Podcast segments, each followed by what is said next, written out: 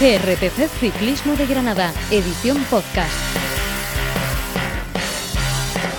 Hola, ¿qué tal? Bienvenidos a GRPC Ciclismo de Granada, nuestra edición podcast. Hoy traemos un programa 27 cargado de repaso a las pruebas celebradas en la última semana, con buenas noticias para el granadino Álvaro Cuadros, que ahora especificaremos un poco más, así como los campeonatos andaluces que ocuparon viernes y sábado de la última semana y que se celebraron en Belmez de la Moraleda, en Jaén. Hablaremos de qué nos ocupará la nueva semana, marcada por el regreso a la competición de nuestro Alejandro Ropero, concretamente en Italia, donde se vuelve a colgar un dorsal. Y sobre todo por unos campeonatos nacionales, unos campeonatos de España que ocuparán del viernes al domingo de la próxima semana o de esta semana ya, cuando escuchéis el podcast, a disputar en la provincia de Alicante. Para todo ello, para hablar de todo lo que vamos a poner encima de la mesa, ya me acompaña al otro lado de Zoom Andrés Porcel, al que ya saludo. Hola Andrés, ¿qué tal? ¿Qué tal, Olivencia? Muy buenas. Menudo aluvión de carreras de competición, un calendario cargado durante estos días. Parece que lo decimos eh, siempre, pero en este caso probablemente sea más cierto que nunca. Mucho de lo que hablar en este capítulo de GRPC Ciclismo de Granada también, ya lo mencionabas, con una interesante, muy interesante participación granadina en la que ha sido una de las pruebas de, de esta semana que analizamos. Pues sí, porque hablábamos la semana pasada del buen hacer, o las últimas semanas del buen hacer de, el buen hacer de Carlos Rodríguez en Dauphiné y en otras pruebas en Vuelta a Andalucía, pero es que Álvaro Cuadro pues, ha conseguido eh, llevarse una clasificación individual, eh, una general individual, no la general de la prueba de ruta de Occitania, pero sí llevarse el particular de la clasificación de, la montaña. Por lo tanto, buenísimas noticias que desgranaremos ahora en el bloque de información. Hemos tenido, Andrés, mucha competición, pero es que lo que se nos viene encima en la nueva semana, donde tenemos nacionales y sobre todo en la próxima, con la llegada del Tour de Francia, la segunda grande del año, eh, no paramos. O sea, que es que va una cosa detrás de otra prácticamente. Así es, y en estas eh, pruebas precisamente de las que vamos a hablar, que se han celebrado a lo largo de los últimos días, ya hemos eh, visto algunos matices, algunos detalles de cómo pueden componer, sobre todo los grandes bloques del ciclismo, sus, alineaciones definitivas o sobre todo sus estrategias definitivas de cara al Tour de Francia. ¿no? Ahí hemos tenido eh, bueno, a Pogachar en Eslovenia, a Carapaz en Suiza, ahora lo contaremos en detalle, pero evidentemente todo este calendario inmediatamente anterior al Tour suma y prepara bastante lo que puede ser la gran ronda francesa. Muchos han tenido donde elegir y pocos enfrentamientos directos hemos visto, eso sí. Antes de cerrar la presentación, como cada semana, pues pediros vuestra ayuda para que sigamos creando comunidad. ¿Cómo podéis hacerlo? Pues dando la suscripción a nuestro canal de Evox, que sabéis que es totalmente gratuito, solo tenéis que estar registrado en la plataforma, dándole like a cada programa que escuchéis y también comentando, porque os leemos cada semana al final de cada uno de los podcasts que subimos a Evox y también a Spotify. Hoy, por cierto, Andrés, tenemos ahí muchas propuestas que nos han dejado nuestros oyentes en el último, en el último programa. Así es, siempre escuchamos, atendemos esos comentarios, esas propuestas que nos dejan los usuarios de GRPC. Eh, queremos sobre todo eso, que se fomente la interacción, que nos eh, envíen ideas, porque en la medida de lo posible, ya lo hemos hecho en alguna ocasión, las analizamos, las estudiamos y si puede ser siempre se desarrollan en el programa. Así es que arrancamos ya, que un pequeño parón para terminar de ajustar todos los papeles y poner eh, toda la información encima de la mesa, ponemos una canción de esas que nos gustan y comenzamos con toda la info que tenemos preparada y que nos ha dejado el ciclismo de Granada, el autonómico y también el nacional en la última semana. ¡Vamos al lío!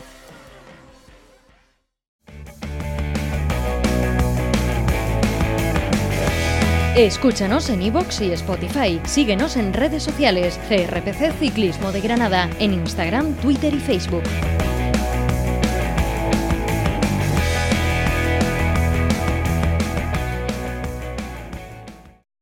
Tú debes ser ingeniera.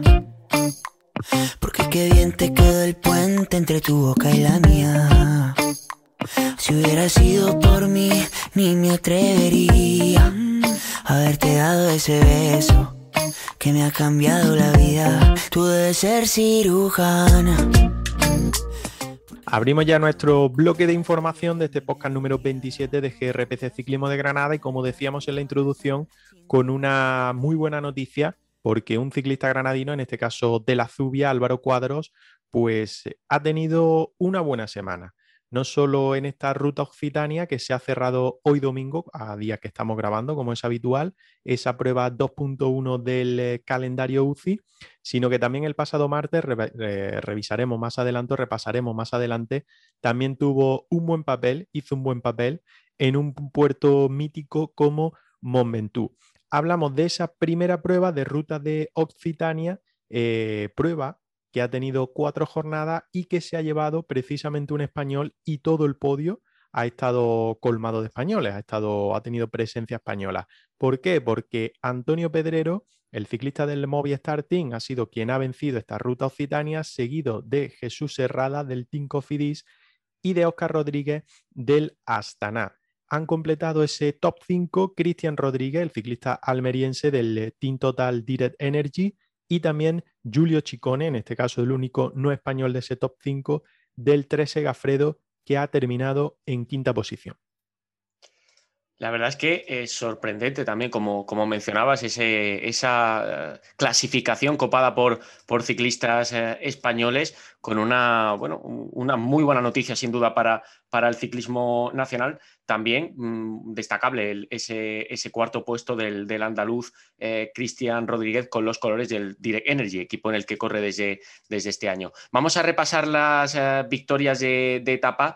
Eh, cuatro jornadas en esta ruta de Occitania, una región sobre todo pirenaica en el sur del país galo. la primera entre Cazuls, Les Beciers y la Levens se la llevó Andrea Vendrán, el ciclista del Citroën, del AG2R Citroën, el italiano.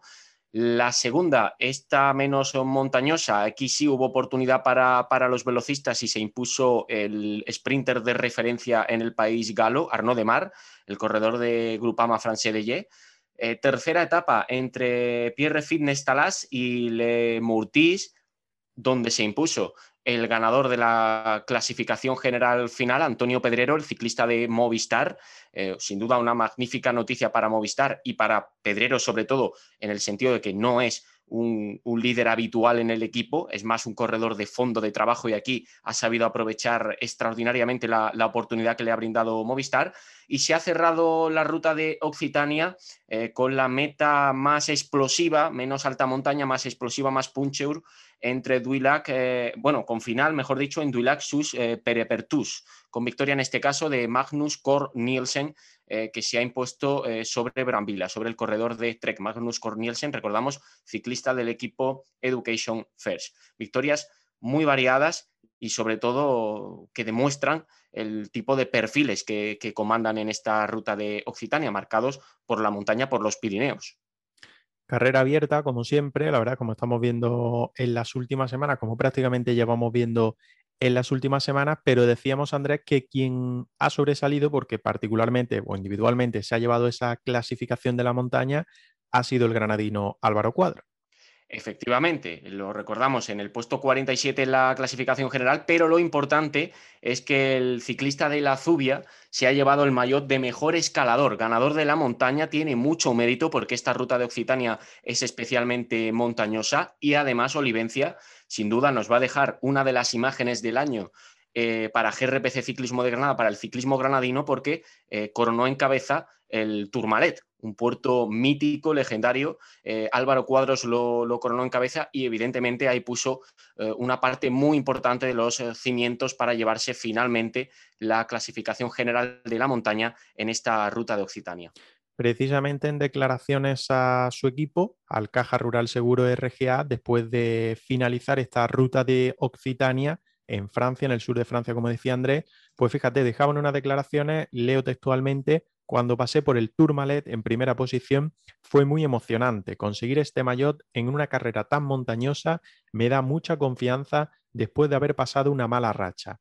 Ahora pienso en las carreras que hay por delante con mucha ilusión y confianza para seguir consiguiendo buenos resultados. La verdad es que se me viene a la memoria esa entrevista que le hicimos en GRPC Ciclismo de Granada, en nuestra edición podcast, hace ya unos meses, eh, donde nos contaba lo mal que lo había pasado la pasada temporada, no solo por, por la pandemia y por el eh, cierre, digamos, que todos sufrimos y esa falta de entrenamiento, de competición, sino que después en el verano, cuando se retomó la competición, pues sufrió algunos problemas de salud que le impidieron rendir a su mejor nivel. Sin embargo, este año, la verdad, Andrés, que estamos viendo en esta última parte, digamos, de, bueno, antes del verano, última parte de la primavera, hemos visto cómo su rendimiento ha ido en progreso, no solo por esta buena ruta de Occitania que ha hecho, donde se ha llevado la clasificación de la montaña, sino también estando muy activo en otras pruebas como fue la última Vuelta a Andalucía, donde protagonizó también alguna escapada efectivamente, una Vuelta a Andalucía muy combativa por parte de, Álvaro Cuadros. También estuvo magnífico eh, intentando que su equipo se llevara la victoria en la Vuelta a Murcia, donde hizo un papel también bastante importante, teniendo en cuenta además que ese día la climatología no, no acompañó nada y él supo añadir dureza justo cuando el Caja Rural Seguros RGA lo necesitaba. Y por seguir eh, un poquito eh, mencionando la, temporada de, Álvaro Cuadros, bueno, yo me quedo también con ese resumen que, haces tú, ¿no? Después de, un año pasado más complicado para, el ciclista de, la Zubia, eh, en este 2021 sí hemos podido disfrutar de la calidad que, atesora Cuadros porque eh, no es nada sencillo. Volvemos a la ruta occitania, no es nada sencillo eh, coronar en cabeza un puerto como, como Tourmalet y él ahí ha demostrado las cualidades que tiene como ciclista. Mira, entre otros resultados, por repasar eh, rápidamente y brevemente cómo le ha ido la temporada o cómo le está yendo, mejor dicho, porque esperemos que vaya a mucho más en este 2021 para Álvaro Cuadro. Em, empezó en Clásica de Almería, pasó por Francia con un par de clásicas, donde, por ejemplo, la Royal Bernard Drum Classic, diputada final de febrero, el último día de febrero, no pudo acabar la carrera. Sin embargo, en la Semana Internacional Ecopi Bartali en Italia, donde sí lo vimos eh, mucho mejor. Eh, la contrarreloj de 10,8 kilómetros, por ejemplo, hizo el décimo tercer mejor tiempo, pero sobre todo en la cuarta etapa en San Marino, con inicio y final eh, en San Marino, fue un décimo junto a los mejores, estuvo en esa etapa, precisamente etapa en la que se tuvo que retirar Carlos Rodríguez por lesión, sufrió la caída y tuvo que ser intervenido de clavícula. Y de ahí, pues bueno, no tuvo sus mejores resultados hasta que llegó la Vuelta Ciclista Andalucía, que se disputó del 18 al 22 de mayo y donde firmó, sobre todo, aparte de su clasificación general que acabó en la posición 58, sobre todo, como digo, pues esas escapadas que protagonizó y que son tan habituales en el caso de Álvaro Cuadros, pues le llevaron a ser quinto en esa clasificación individual de la montaña. Y el culmen, pues como estamos hablando ahora, esa victoria individual en el Gran Premio de la Montaña de la Ruta de Occitania. Y el martes subrayamos también su participación este pasado martes en el desnivel Mont Ventoux, el desafío del Mont Ventoux, una carrera eh, relativamente, bueno, relativamente no, bastante joven, con pocas ediciones todavía, pero que está despertando mucho interés entre los aficionados. Ahí estuvo también Álvaro Cuadros, finalizó en la posición número 52 en la meta de Mont Ventoux, una prueba en la que terminaron 86 eh, corredores y donde hubo bastante nivel, porque en este caso fue Miguel Ángel López, que está en muy buen estado de forma el escalador colombiano de Movistar, el que se llevó la victoria en Mont Ventoux, seguido de Oscar Rodríguez, que también está haciendo, también ha hecho muy buena ruta de, Occitania y se marcó una magnífica participación en el desafío del Mont Ventoux. Y Enric Mas, eh, poniendo también un buen, eh, una buena nota al ciclismo español en esta carrera, eh, cerró el podio en la tercera posición. Papel interesantísimo de Movistar en Mont Ventoux muy buena participación, recordamos, de eh, nuestro corredor Álvaro Cuadros. Pues después le daremos los puntos, lógicamente del Trofeo Regularidad 2021 Cuatro Ciclismo de Granada, que estaba ahí luchando con Carlos Rodríguez por liderar, aunque Carlos se había ido un poco en punto, pero creo que con estos que ha sumado Álvaro Cuadros, tanto en el desnivel Momentum que tú decías del pasado martes, como sobre todo en la ruta de Occitania, creo que se va a apretar ahí un poquito el liderato de, la clasificación de, nuestro trofeo regularidad. Pasamos de o cambiamos de carrera, pero no dejamos de repasar lo que ha dado de sí la semana porque a nivel internacional también se ha disputado, entre otros, el Tour de Suiza de categoría World Tour, que ya lo dejamos o lo empezamos en el anterior podcast, donde se había disputado la primera etapa, esa crono individual, y ha terminado hoy, precisamente, domingo, siguiente domingo, día que estamos grabando, ha finalizado esa prueba del Tour de Suiza con la victoria de Richard Carapaz de Ineo Grenadier en la clasificación general, seguido en el podio por Rigoberto Urán a solo 17 segundos y de Jacob Fulsan en la tercera posición a, a 1.15. El resto del top 5, pues eh, Maximilian Schachmann del Bora Hasgrove a 1.19 y Michael Good del Israel Startup Nation, que yo creo que va a ser el líder claramente en el Tour de Francia de este equipo israelí, y no Froome, eh, ha quedado quinto, ha cerrado ese top 5, ya distanciado a casi 3 minutos, concretamente a 2.55. Una prueba, Andrés, pues que, como decíamos y como venimos diciendo en las últimas semanas, pues eh, digamos que era o la elección de ir a Dauphiné o la elección de ir a este Tour de Suiza. Sí, y ahí estaba un poco eh, el equilibrio, sobre todo de cara a la preparación del, Tour en estas dos pruebas. Entre estas dos grandes carreras de nivel World Tour se han eh, repartido los corredores que están llamados a hacer un muy buen Tour de Francia, a excepción, ya lo hemos eh, comentado en programas anteriores, de los probablemente dos grandes favoritos, los eslovenos, Pogachar, que ha estado en el Tour de su casa, en el Tour de Eslovenia, y Roglic, que lleva ya unos días, unas semanas prácticamente sin competir. Efectivamente, ha estado en su casa, pero literal, porque no se ha subido a la bici para competir eh, durante estas últimas semanas. Mira, pues prueba en la que no hemos tenido televisión, digamos, de fácil acceso, porque no la ha dado Eurosport, no la ha dado Televisión Española, y solo se ha podido seguir de manera online, por ejemplo, con la televisión pública vasca, que sí que la daba, y de manera gratuita online pues eh, la primera etapa, que ya la repasamos en el anterior podcast, esa crono que ganó Stefan Kuhn. Eh, las dos siguientes, etapa del lunes y el martes, triunfo para Mathieu Van Der Poel, que después hizo bomba de humo y se marchó a casa preparando ya el Tour de Francia. La etapa 4, esa segunda crono individual con algo más de montaña, con final en Hashtag, con triunfo para el otro eh, suizo, que era gran favorito en crono, es decir, Stefan Biseger. Etapa 5, una de las más importantes, eh, con llegada en alto para Richard Carapaz, que ahí fue donde se colocó como líder de la clasificación individual después de ese triunfo. Etapa 6 para Andreas Krom. Etapa 7 para Rigoberto Urán, que no sé cuánto tiempo llevaba sin vencer en una prueba importante, en este caso World Tour.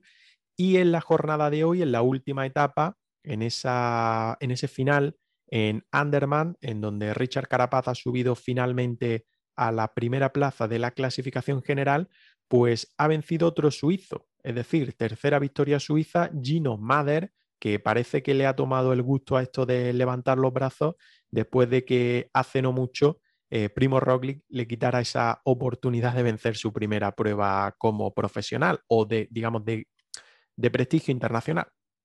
Una victoria de Mader, además, en un mano a mano contra Michael Wood, contra el ciclista canadiense de Israel, en el que, bueno, le ha metido una arrancada tremenda. Ahí sentado en la bici, eh, con, una potencia descomunal, ha, conseguido eh, derribar la habitual buena llegada de, Michael Woods, que es un buen llegador en este tipo de situaciones porque tiene, tiene un rush interesante.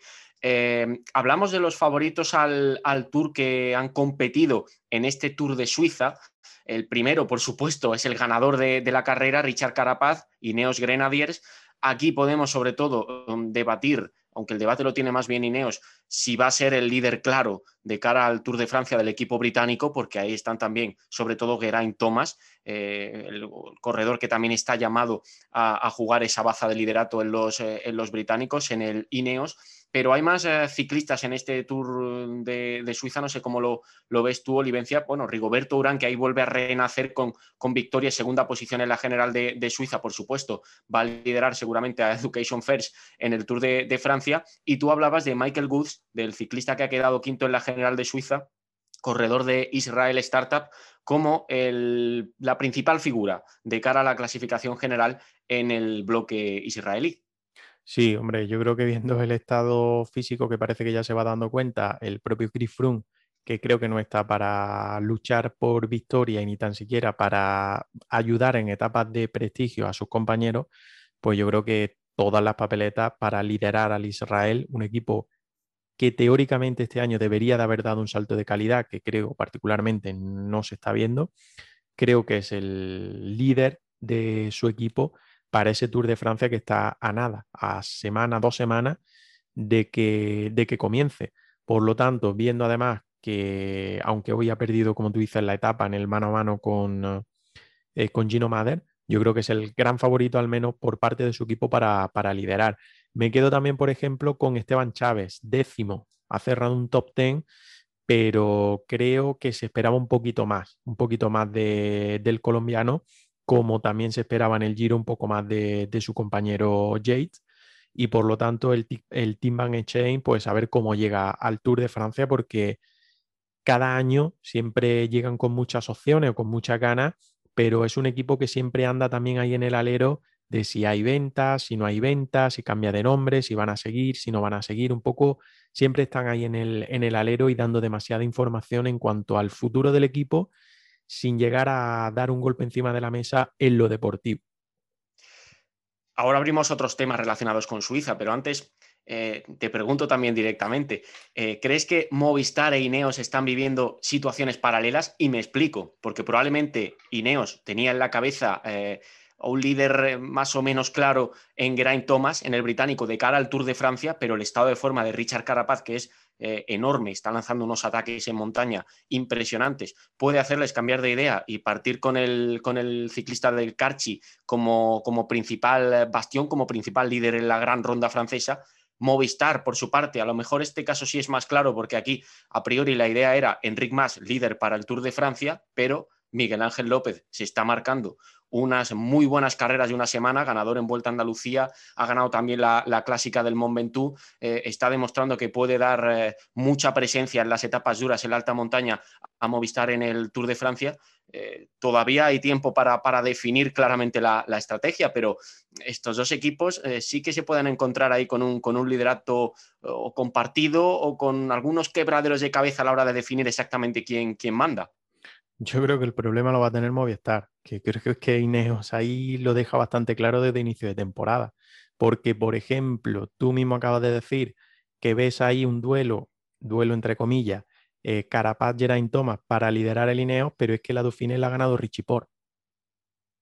Y, ni tan siquiera pensamos que Richie Port puede liderar el Ineos en el Tour de Francia. Es decir, yo creo que, que Ineos sí deja claro y por eso yo creo que consigue convencer a tantos buenos ciclistas para ir, porque puedes ver a cualquiera tirando de cualquiera en cualquier situación, es decir, no van a crear ese conflicto, no sé por qué será, pero no, no se ve claro que lo puedan crear.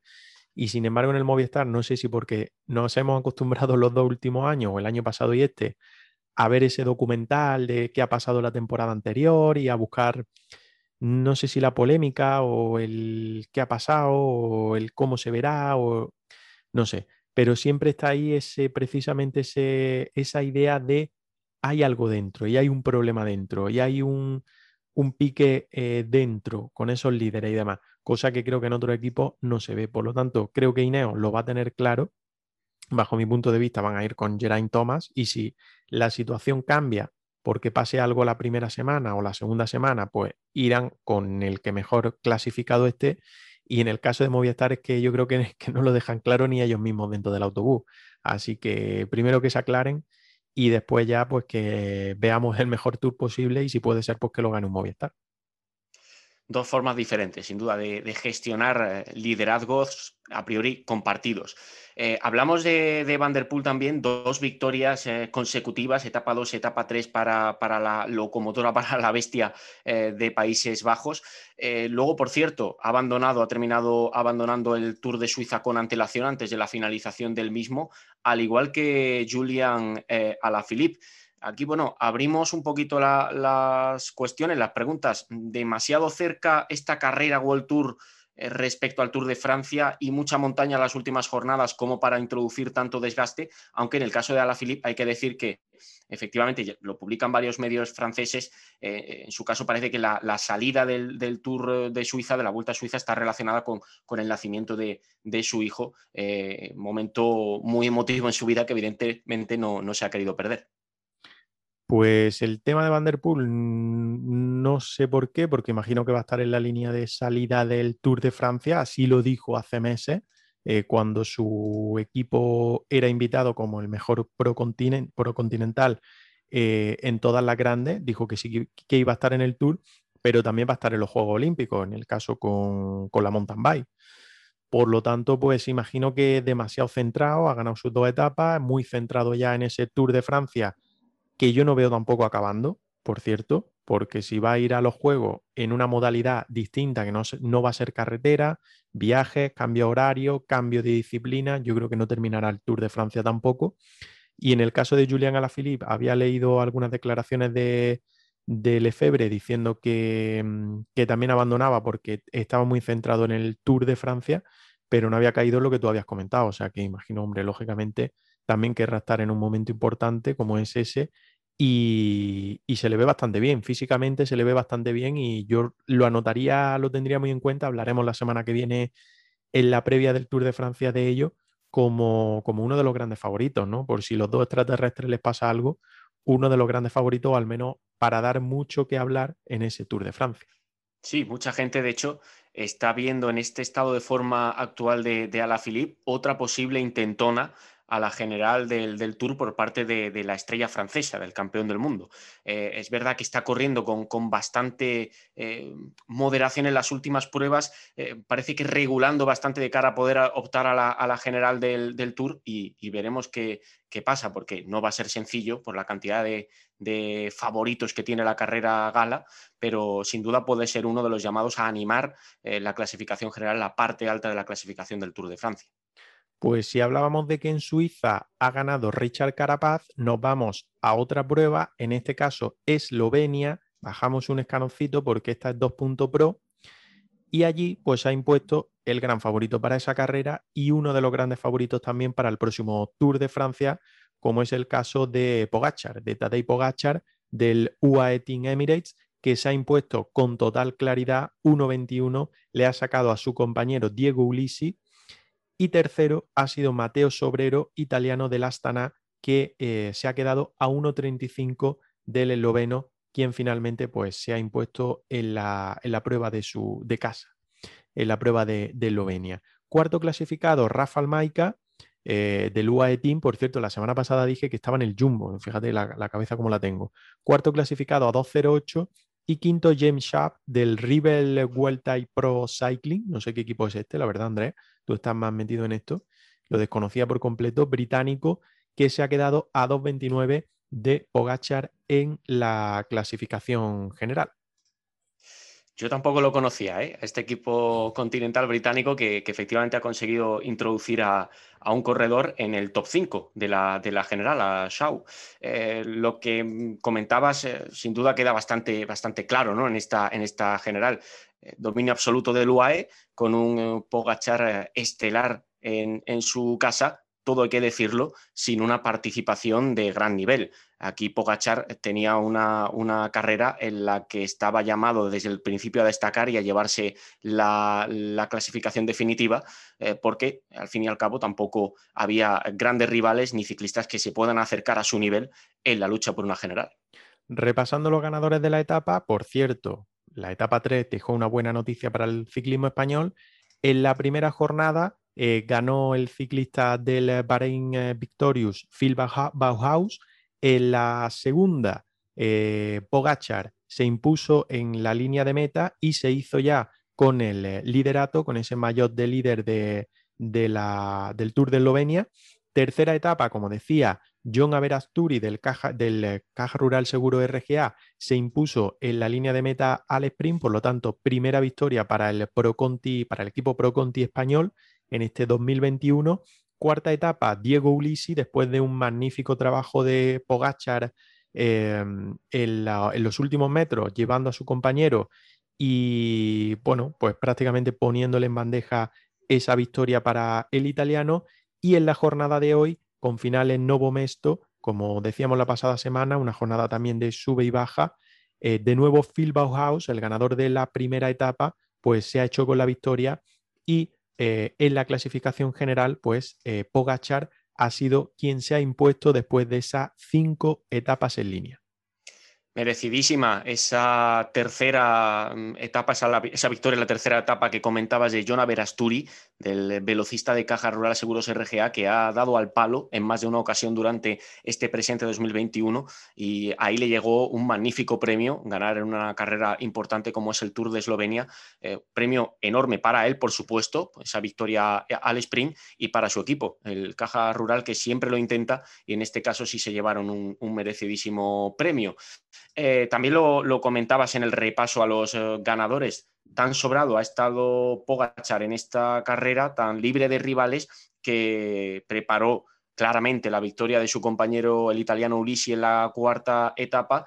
Y bueno, aquí casi podemos eh, plantearnos si se ve igual de, sobrado de cara al Tour porque ha decidido optar por un, por un cuadro de competición inmediatamente previo a la grande bucle eh, muy diferente al de algunos de sus eh, rivales inmediatos, no optando en este caso por una carrera World Tour ni enfrentándose a, rivales como Carapaz o como Geraint Thomas, y sí compitiendo en su país en una carrera que a nivel de nombres por la clasificación tiene claramente menos nivel.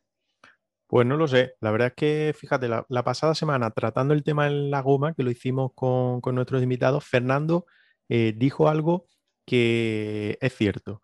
Eh, creo que el ciclismo ha cambiado en los últimos años y sigue cambiando, que antes todo el mundo cogía la forma y cogía el denominado como ritmo de competición, precisamente ahí en competición, y hoy en día cada vez es a menos, y es buscar esas últimas semanas de entreno fuerte, ya sea entreno en altura o descanso incluso después de entrenamiento y de concentraciones en altura y demás, afinando un poco antes que ir a esas competiciones.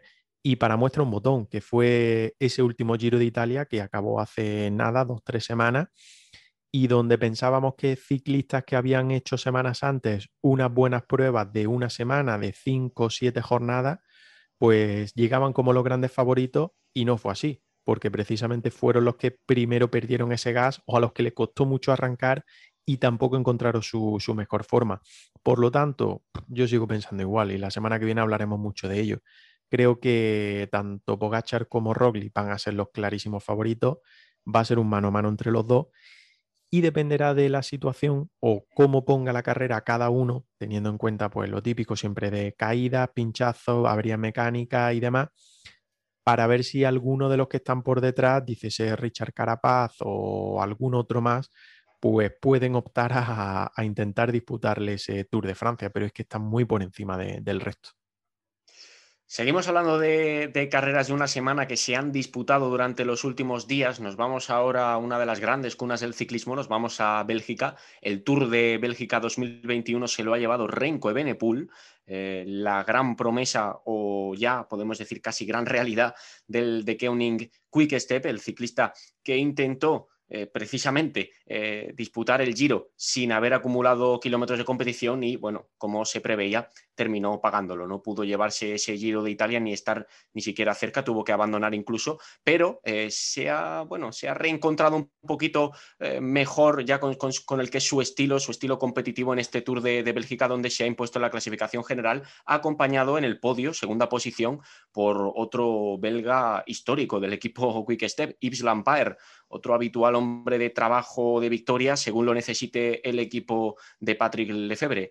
Ha cerrado el, podio eh, un ciclista del Tarteleto y Sorex, uno de esos equipos que nos suenan a clásica. No sé, Olivencia, si, si a ti te pasa lo mismo, pero a mí me suena junto con el 1X a, carreras de un día de estas de, Bélgica. Mm, eh, a mí no me suena, sinceramente, eh, poco, poco. Me pasa como en la anterior carrera. O sea que ahí yo muy poquito puedo aportar. Lo que sí te puedo aportar son los ganadores de las etapas o de las jornadas parciales, porque ha habido ahí un pequeño mano a mano entre el Loto Soudal y el de Kenny Step, porque, por ejemplo, primera etapa se la llevó Rob Gibbs eh, en ese final en Markedel, una etapa ondulada, una jornada ondulada, pero se vestía de líder el gran favorito y quien a la postre pues se ha llevado esta, este Tour de Bélgica que no es otro que Renko Evenepoel. La segunda jornada, victoria para Renko Evenepoel, única victoria que ha tenido. Crono creo que fue esta segunda jornada de este Tour de Bélgica, eh, reventó el crono en esa jornada y las tres siguientes pues han sido etapas prácticamente llanas. Tercera jornada, victoria para Cal Cuarta jornada, también victoria para el australiano del eh, Loto Soudal, Caleb Iwan. Y hoy se ha producido algo que se produce solo cuando los astros se unen. Es decir, cuando, bueno, pues la jornada anda un poco extraña, vemos que la luna se junta con el sol y que pasan cosas raras porque ha ganado la etapa el ciclista británico Mark Cavendish, que creo que es su cuarta victoria de la temporada, ¿no? Las tres anteriores o quinta. No sé si llevó tres o cuatro de Turquía.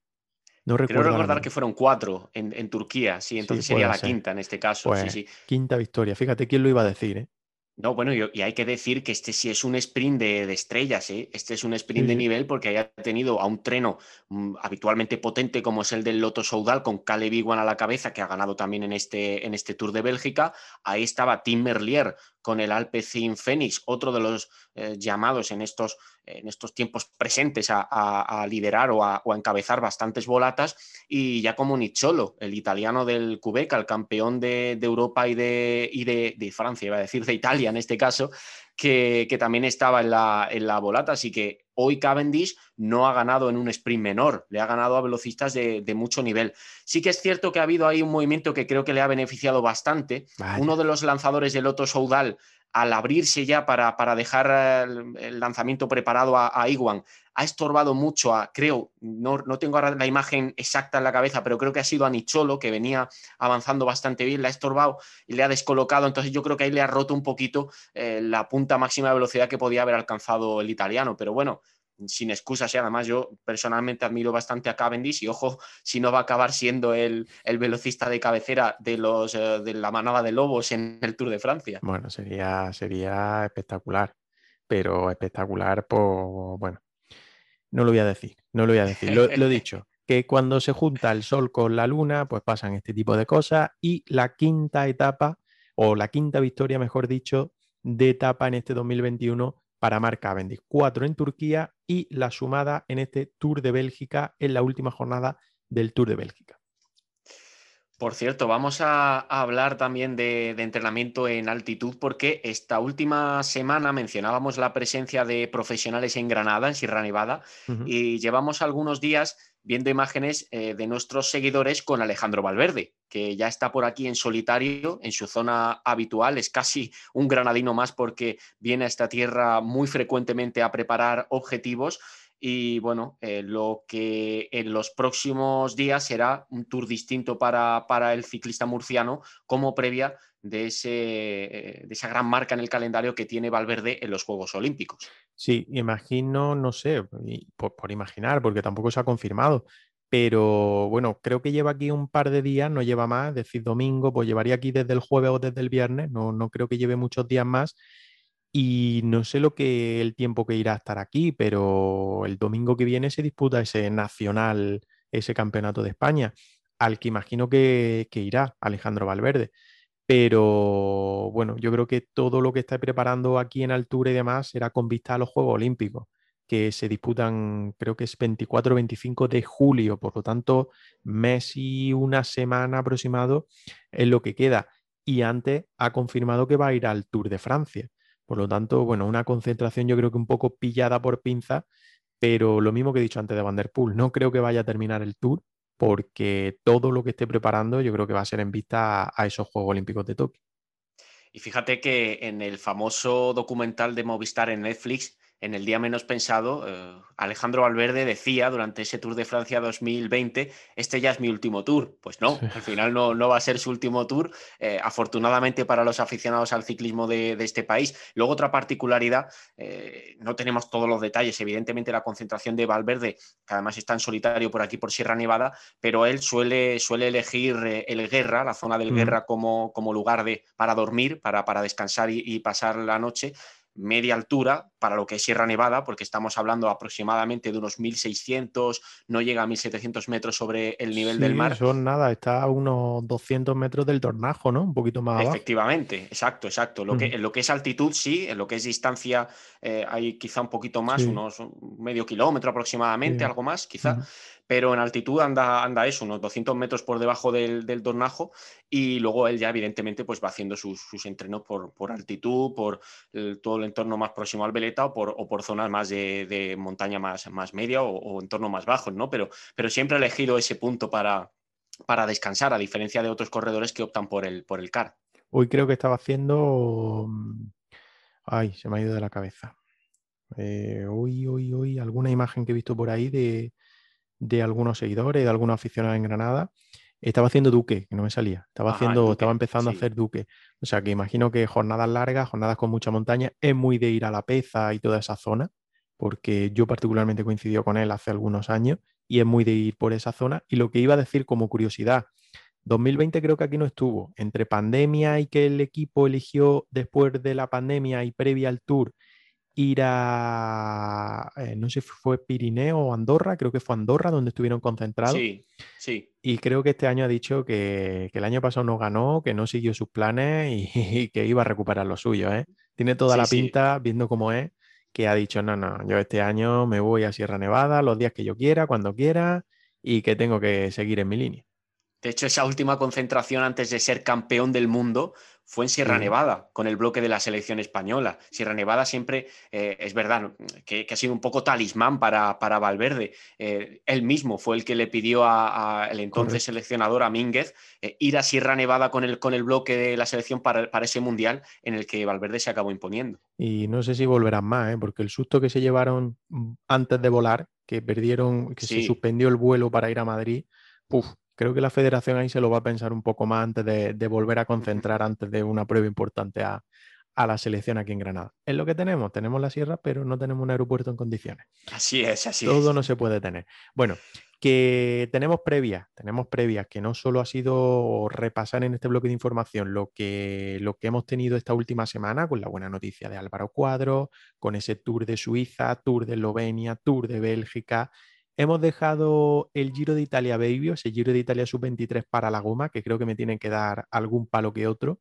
algunos de nuestros invitados, pero también hay eh, previas pro de la semana y además con representación granadina, porque la Adriática Iónica Race 2.1, categoría 2.1, se disputa en Italia del martes al jueves, es decir, del martes 15 al jueves 17.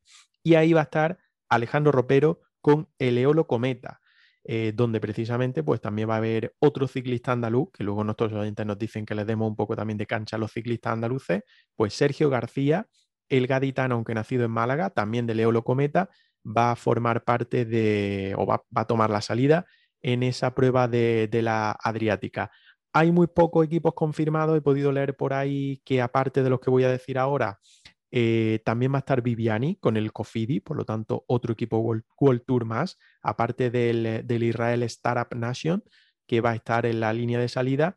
Pues los Pro Conti, aparte del Eulocometa italiano, Androni, Bardiani, el Vini Zabú, bueno, tendremos ahí un poco de, mm, de equipos intermedios, por así decirlo, porque el resto, entre nacionales que vamos a tener y el Tour de Francia, que queda, como digo, dos semanas clavadas para que empiece, pues creo que ya un poco pensando en esa cita importante.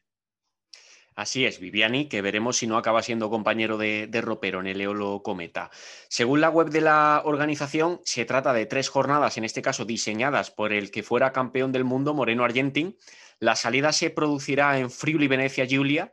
La segunda etapa se celebrará en Veneto y la tercera y última en Emilia-Romagna, lugar donde eh, se celebrará el fin de semana los nacionales, los campeonatos de Italia. Primera jornada más o menos llana, de unos 185, eh, 185,3 kilómetros para ser exactos. La segunda es sin duda la etapa reina con llegada a un puerto mítico en la geografía italiana, el Monte Grappa, de 18,8 kilómetros a una media del 8,9%, llega a, una, a porcentajes del 20% eh, y a una altitud de 1.712 metros sobre el nivel del mar. Y la tercera y última jornada, esta que mencionábamos de Emilia Romagna, totalmente llana, pero con la particularidad, eso sí, de tener 15 kilómetros de este rato, algo muy típico del ciclismo en Italia, repartidos en distintos tramos a lo largo de la jornada. Así que va a haber terreno para que nuestro querido Alejandro Ropero nos deje un ciclismo combativo como suele ser habitual en él. A ver, a ver si en esa segunda etapa con las chimagrapas lo podemos ver, aunque sea, seguro que va a haber escapadas previas y demás, y lo podemos ver ahí luchando por, por un buen resultado y un buen rendimiento, que me ha dicho así por lo bajo que se ve en buena forma y que ha estado entrenando muy bien. Así que mucha suerte para Ropero, que de, como decía, de martes a jueves estará compitiendo en Italia. Y también el fin de semana, toda la atención la vamos a tener que poner en Alicante, concretamente en La Nucía, donde se van a disputar los nacionales de ciclismo en carretera 2021 en categoría sub-23, élite y élite UCI. Decía celebrar en La Nucía del 17 al 20 de junio. Por dar fechas, que ya hablaremos también en la goma después, por favoritos en categoría sub-23, favoritos en categoría élite UCI y demás. Viernes por la mañana, contrarreloj individual, élite y sub-23 femenino el eh, sub-23 masculino y élite y élite UCI masculino eh, se disputarán por la tarde. Por lo tanto, ciclismo del bueno el viernes de, esta próxima semana en la Nucía, tanto por la mañana como por la tarde. El sábado le tocará el turno por la mañana a la, a la prueba en línea élite y sub-23 femenino y por la tarde al sub-23 masculino. Recordemos que la selección andaluza en los últimos años eh, ha estado dirigida por el eh, ex ciclista granadino Antonio Miguel Díaz. De momento la Federación Andaluza no ha comunicado eh, ese equipo que va a formar o que va a llevar a estos nacionales. Imagino que en esta nueva semana lo harán público y a ver si tenemos la fortuna de que lo forma algún ciclista granadino, porque en los últimos años siempre hemos tenido representación de los nuestros en esa selección andaluza. Y por último, el domingo eh, por la mañana se disputará esos nacionales élite y élite UCI masculino y ahí sí tendremos ciclistas como nuestro Alejandro Ropero, Álvaro Cuadro, Carlos Rodríguez, Gabriel Reguero y que me queda Chupe López Cózar, que imagino que también estará, esos son nuestros pros, pero también los élite como Sergio Jiménez o Ignacio Rodríguez, que ahora hablaremos de él porque ha sido el campeón andaluz en contrarreloj individual, pues también tienen la posibilidad de participar y por lo tanto podremos verlo en ese campeonato de España. Probablemente una de las eh, pocas oportunidades, si no la única, de ver eh, prácticamente a todos los granadinos en liza compitiendo en una misma prueba, lo que también, por supuesto, resulta muy interesante. Dale, dale. Vamos con los, sí, eso es, vamos con los campeonatos de, Andalucía en este caso, después de, repasar los eh, nacionales, los españoles, eh, nos vamos concretamente a Belme de la Moraleda en la provincia de Jaén, donde repasamos estos resultados de los andaluces del 2021. Empezamos por la contrarreloj individual, repasamos los resultados mm, por orden de podio, por supuesto, de primero a tercero. Contrarreloj individual en junior masculino, Adrián Benito, Jesús Galera y Alejandro Tapia completaron el podio. Eh, cadete femenina, María Flores, Belén Lagóstena y María Alcón. Eh, y en élite femeninas, María Díaz, Ana Isabel Morales y Alba Frías que completaron el podio. En junior femenino, Cristina Galera, Estrella Asencio y Anaraida Caro, perdón, Máster 50 Fémina, Fabiola Muñoz y María del Carmen Liñán. Y Máster 45 Fémina, Raquel Martín y Ana Belén Gutiérrez. En Máster 40 Féminas, María Esther Maqueda, Mamen Calvo y María Teresa Valenzuela. En Máster 35 Femenino, Raquel Martín Soriano. Eh, se impuso en la prueba y en Máster 30 femenino Azara Pozuelo y Natalia Ocaña que coparon los puestos de honor. En el caso del cadete masculino, Daniel Herrero, Joel Del Ojo y Antonio Arias. Máster 65 masculino, Carlos María Sevilla, Antonio Navarro y Antonio García. Máster 60 masculino, Juan Moreno, Luis Aurelio Cebolla y Manuel Jiménez. Seguimos con el Máster 55 masculino, Mario Fernández, Juan López y Juan Carlos García. Máster 50 masculino, Jorge Jesús Plata, Francisco José García y José Miguel Doblas. Y Máster 45 masculino, José Luis Gallardo, Francisco Serrano y Sergio Miguel. El podio de Máster 40 masculino, en este caso contra reloj individual, Francisco López, Bruno Cuesta y José Manuel Lara. Máster 35 masculino, Francisco Javier López, Fernando Jesús López y José Luis Paulano. Máster 30 masculino, Álvaro Domínguez, Juan Carlos Ramírez y José María Hernández. Pasamos a sub-23 eh, masculino, en este caso José Marín, Fernando Manuel Rodríguez y Juan Antonio Velázquez en el podio y élite masculino Ignacio Rodríguez, Javier Chacón y Claudio Clavijo en las tres primeras posiciones. En el caso de la competición en ruta, el junior masculino, el podio lo conformaron Adrián Benito, David García y Diego Mancilla. El cadete masculino, Víctor Díaz, Juanjo López y José Antonio Cedeño.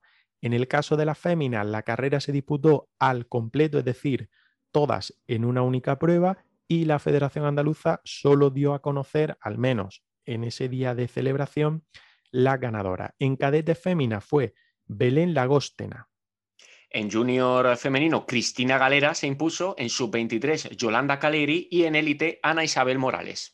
En Máster 30, Zara Pozuelo, Máster 35 Féminas, Paqui Jiménez y Máster 40 Féminas, María Esther.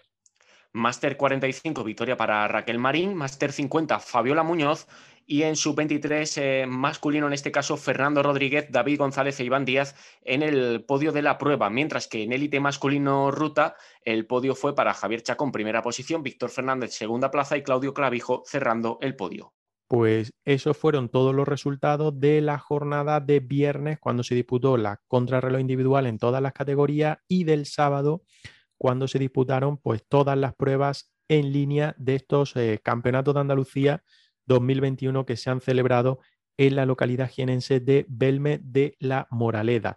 Después, o dentro de unos minutos, en nada, hablaremos con nuestro compañero, con nuestro invitado cada semana, eh, Alfonso Roca, que estuvo, que participó en estos andaluces, en, el, en este caso en la categoría masculina sub-23, y nos contará un poco cómo fue tanto la crono del viernes como la prueba en línea el sábado, que parece que se libraron por nada, por los pelos de una buena tormenta que cayó en la, en la provincia de Jaén y que hubiera puesto las cosas mucho más complicadas en, ese, en esa disputa de los andaluces.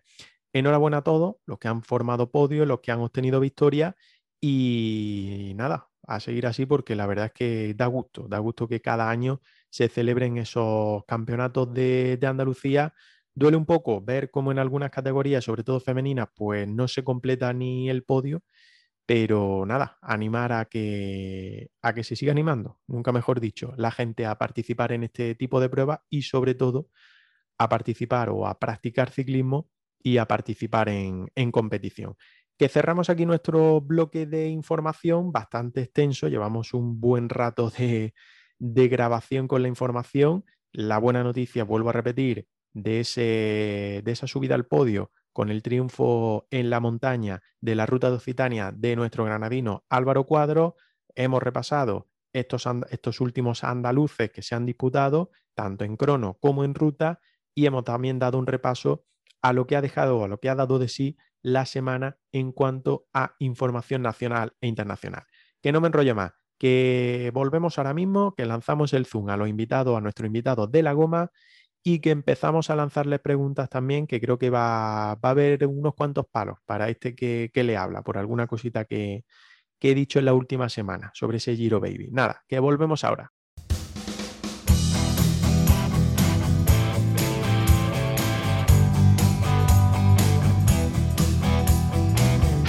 Estás escuchando el podcast de GRPC, Ciclismo de Granada.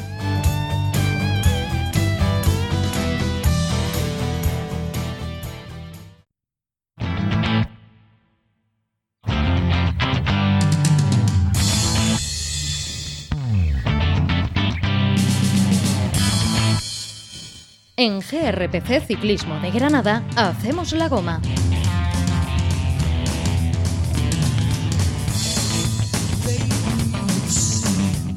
Abrimos ya nuestro espacio de la goma, como cada semana, con nuestros invitados, pues en este espacio un poco más desenfadado y un poco hablando pues de todos los temas de actualidad. Eh, Andrés, hoy un poco más huérfanos de lo, que, de lo que habitualmente estamos, pero a lo largo de nuestra goma se irá sumando gente.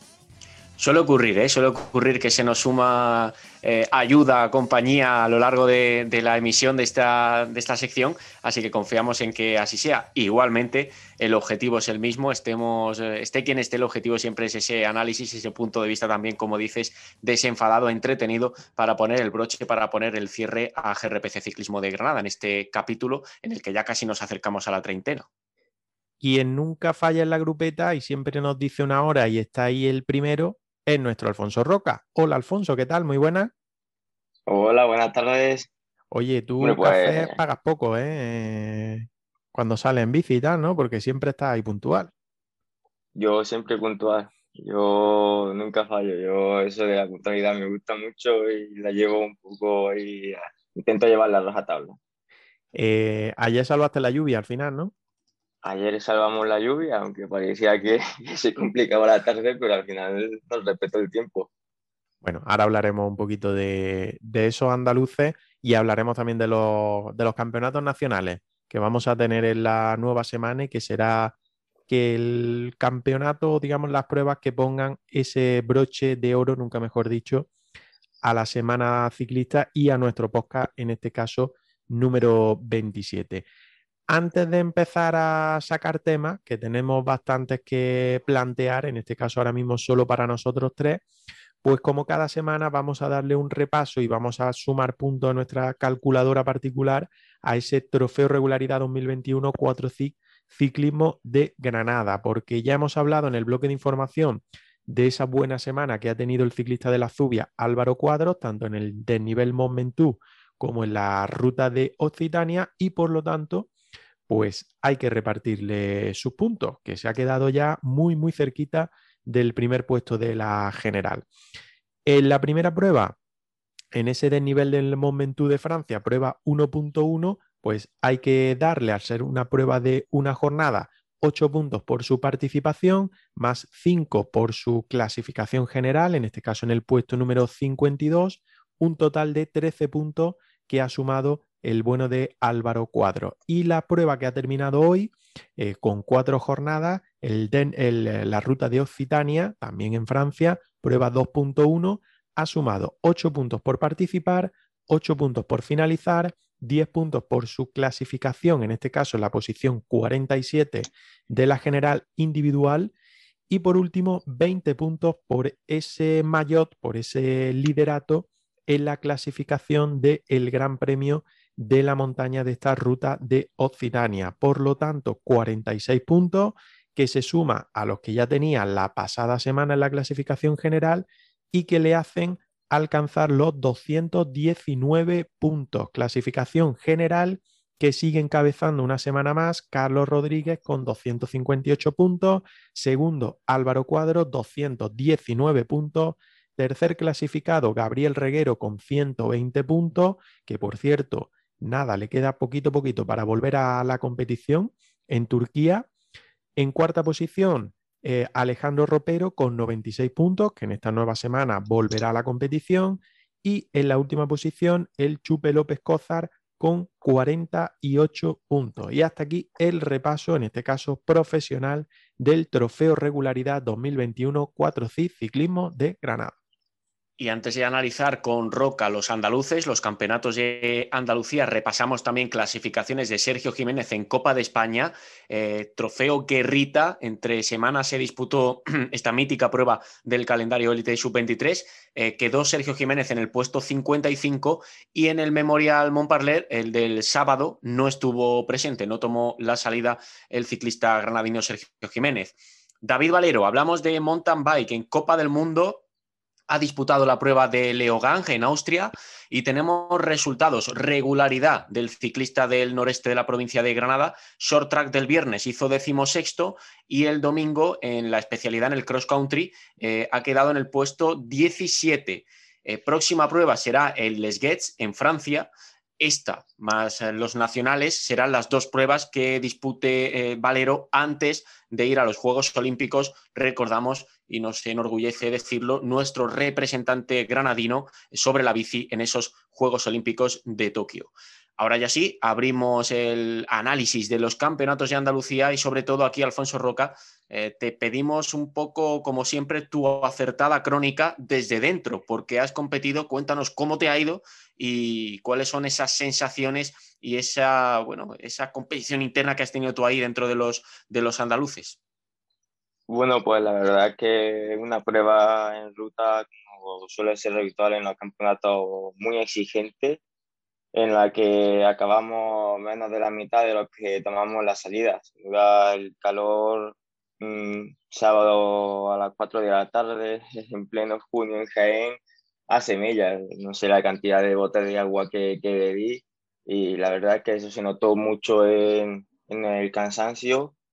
Yo a partir de la cuarta vuelta ya, ya iba con la reserva encendida, ya no sabía de dónde iba a sacar fuerzas para seguir pedaleando y acabar la carrera y eso gracias a que nos quitaron una vuelta, si no, ahí sí que de verdad que no sé cómo acabó la carrera.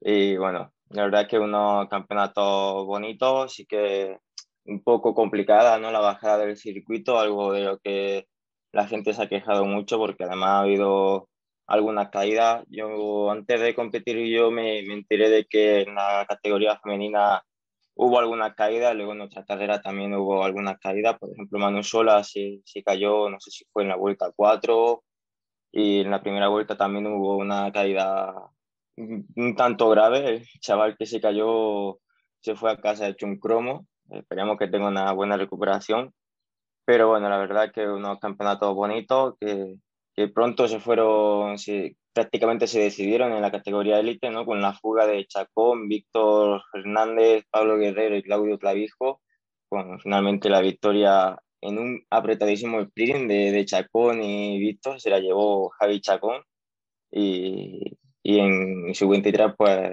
Fernando se pudo sacar la espina de, de la crono, que es lo que él realmente pensaba que iba a ganar en estos campeonatos que dio la sorpresa a José Marín y al día siguiente en la ruta, pues Fernando se pudo sacar la espina y llevarse ese campeonato de Andalucía que muy merecido también para él. Eh, Roca, una curiosidad, perdón, perdón, Andrés. Dale, dale. una curiosidad, hablabas del tema de bote, agua, calor. Eh, en este tipo de carreras, por ejemplo, tú que vas solo de manera individual, que no tienes más compañeros de tu equipo aquí en el sur, eh, quién te suministra todo eso. Es decir, te tienes que buscar la vida y poner a gente en los distintos puntos. ¿Hay alguna zona? ¿Lo da la organización? No sé, duda, ¿eh? Yo, sí, yo en mi caso me ayudó mi padre. Estuvo unos metros antes de meta dándome agua y la verdad es que se lo agradezco mucho porque si no hubiera sido por él, no sé qué habría sido de mí, no, no sé cómo habría acabado los campeonatos habría acabado deshidratado, porque realmente con la calor que hacía, en la primera vuelta no cogí bidón, pero a partir de la segunda vuelta, en cada vuelta que pasaba, cogía bidón de agua fresquito, porque si no, no se puede aguantar. Y digo yo, ¿y, la federación no, no, organiza nada, no hace nada? ¿Solo pone hora y pone circuito y ya está? Sí, básicamente sí. No puso ni, o sea, no había ni agua al acabar la carrera, que por ejemplo hoy he estado esta mañana en, la Copa de España Máster de Cazorla y al menos la organización pues puso una carpa con agua fresquita para que la gente al llegar pues cogiera un, una botellita de agua y se refrescara. Pero ayer, o sea, con unos campeonatos que, se, como he dicho, se celebran en Jaén a las cuatro y media de la tarde, al menos agua fresquita al acabar la carrera, pues, se agradece muchísimo y ni eso, ni eso había. la fuente que estaba ahí al lado, que suministraba de ahí y a tirar. Hay que recordar que estamos en pandemia. sí, pero bueno. Bueno. No quiero yo ahondar mucho en la, en la herida, ¿no? Tampoco, bueno, o en la, o en la temática, pero eh, Alfonso, tú que tienes experiencia ya como corredor de Leibar en las carreras del norte de España, ¿se nota mucha diferencia a nivel de organización entre cómo se, se ponen en marcha este tipo de pruebas y cómo se cuidan los detalles en, en el norte? Bueno, yo sí que mm, lo que he comentado bastante ha sido la diferencia entre los campeonatos autonómicos en un sitio y en otro. O sea, en, Andalucía hemos tenido unos campeonatos que en un principio iban a ser de 93 kilómetros, al final ha, ha quedado en unos campeonatos de 80 mm, kilómetros. Y ayer en la crono tan solo 8 kilómetros y medio de contrarreloj, mientras que en el País Vasco, pues hace un par de semanas se celebraron los campeonatos autonómicos con un recorrido de 120 kilómetros con bastante nivel acumulado, lo cual es un kilometraje digno para nuestra categoría. Y en unos días se celebra la contrarreloj de los campeonatos de Guipúzcoa y será una contrarreloj de 20 kilómetros. Yo lo he comentado, no se puede hacer un autonómico con un kilometraje tan corto cuando a la semana siguiente varios chavales irán a los nacionales a enfrentarse a una contrarreloj de 20 kilómetros y a una ruta de 140 kilómetros. O sea, hay que, yo diría que hay que aumentar más el, kilometraje. Puedes perfectamente poner los campeonatos de Andalucía sub-23 un domingo, tal día como hoy, y aumentar eh, el kilometraje, salir a las 9 y poner 120, 130 kilómetros, 4 horas de carrera y para la una ya están los campeonatos terminados y al menos son unos campeonatos en condiciones para la categoría. Pero bueno, en ese sentido sí que, sí que yo no me ha gustado. Bueno, que tampoco, a ver, eh, lógicamente nuestra intención es hablar de esos andaluces y la verdad es que llama la atención porque justo hablando tú precisamente de, ese calor, de esa situación y demás, se me ha venido a la cabeza, no, no era algo que tuviera pensado, simplemente me, ha surgido la duda, pero sí es verdad que creo que se debería de cuidar como todo un poco más todo, todo esto, teniendo en cuenta también pues la situación en la, en la que estamos. No, no hay por qué, no sé, dar botes ahí de agua ni, ni demás, siempre de una manera controlada y siguiendo las indicaciones de las personas responsables, pero creo que tampoco dejar en abandono absoluto a los participantes eh, sea lo más lógico, teniendo en cuenta también pues temperatura, situación y demás. Pero bueno, que sirva también para, aprender un poco, precisamente por lo que tú dices, que algo que íbamos a enlazar ahora, que es que este próximo fin de semana se celebran los campeonatos nacionales y ahí la Federación Andaluza tiene que presentar un equipo en, tu categoría, en la categoría sub-23. Y si tú le estás dando una serie de situaciones, le estás presentando una serie de situaciones, no van a ser para nada reales a lo que los chicos se van a encontrar el próximo sábado en la prueba en línea y el viernes en la prueba en crono. ¿Tú sabes algo de quién va a representar a la Federación Andaluza? Pues la verdad es que de momento, de momento no, yo hablé con Antonio Miguel, me comentó que, que el domingo después de los campeonatos, o sea, si hoy daría la convocatoria y, y todavía no, no, he visto nada, así que pues me imagino que, que José Marín sí estará tanto en la prueba en contrarreloj como en la prueba en ruta, eh, está haciendo una grandísima temporada y sobre todo con su victoria en, en, la crono del viernes, pues ya se ha ganado el puesto en esa, en esa crono de los nacionales. Y luego yo diría que también Fernando Rodríguez y, e Iván Díaz como primero y tercero de, de, los campeonatos también estarán, porque bueno, también llevan haciendo una gran temporada. Fernando, siempre que yo he coincidido con él en Copa de España y con, con el equipo Manuela Fundación, Fernando ha sido el único del equipo, bueno, en la última Santicus ya no, porque sí llegaron los venezolanos y dieron un buen papel, pero en Aitono, por ejemplo, Fernando fue el único del Manuela que, que terminó, por lo tanto su temporada también está siendo muy buena y yo diría que esos tres sí, sí los veo más fijos, el resto pues ya está más disputado. Así que veremos a ver quién, quién elige a Antonio Miguel porque fácil no lo tiene. No, está siendo una temporada un poco rara. Si ya lo, lo hubieran tenido complicado la pasada temporada, pues en este caso también lo van a, lo van a tener complicado en, en, ese, en ese aspecto. Si sacamos la lista así de favoritos, teniendo en cuenta lo que, lo que estamos viendo en toda la temporada, eh, en categoría sub-23, ¿a quién pones tú por, por encima? Buena pregunta, la verdad. la verdad que este año tenemos varios corredores que están a un nivel muy alto y yo veo en los nacionales una bonita lucha entre Pau Miquel, Bruce Tenga y, y Unai Iribar.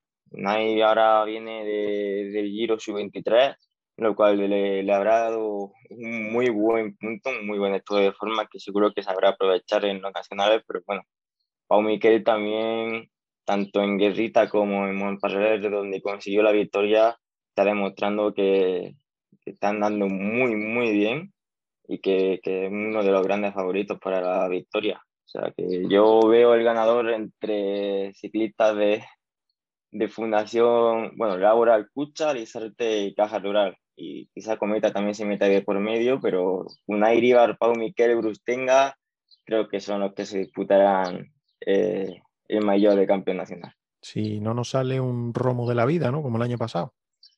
Sí, hombre, sí, siempre hay sorpresas, sí, siempre puede haber. Así que veremos. Pero, joder, Romo, lo de Romo no fue casualidad, lo está demostrando ahora también en el Astana, están dando mucho, ¿eh? Oye, y eso sería en categoría sub-23, pero, y, y, abro también la pregunta para, para Andrés, la abro para, para todos, para que demos nuestra opinión.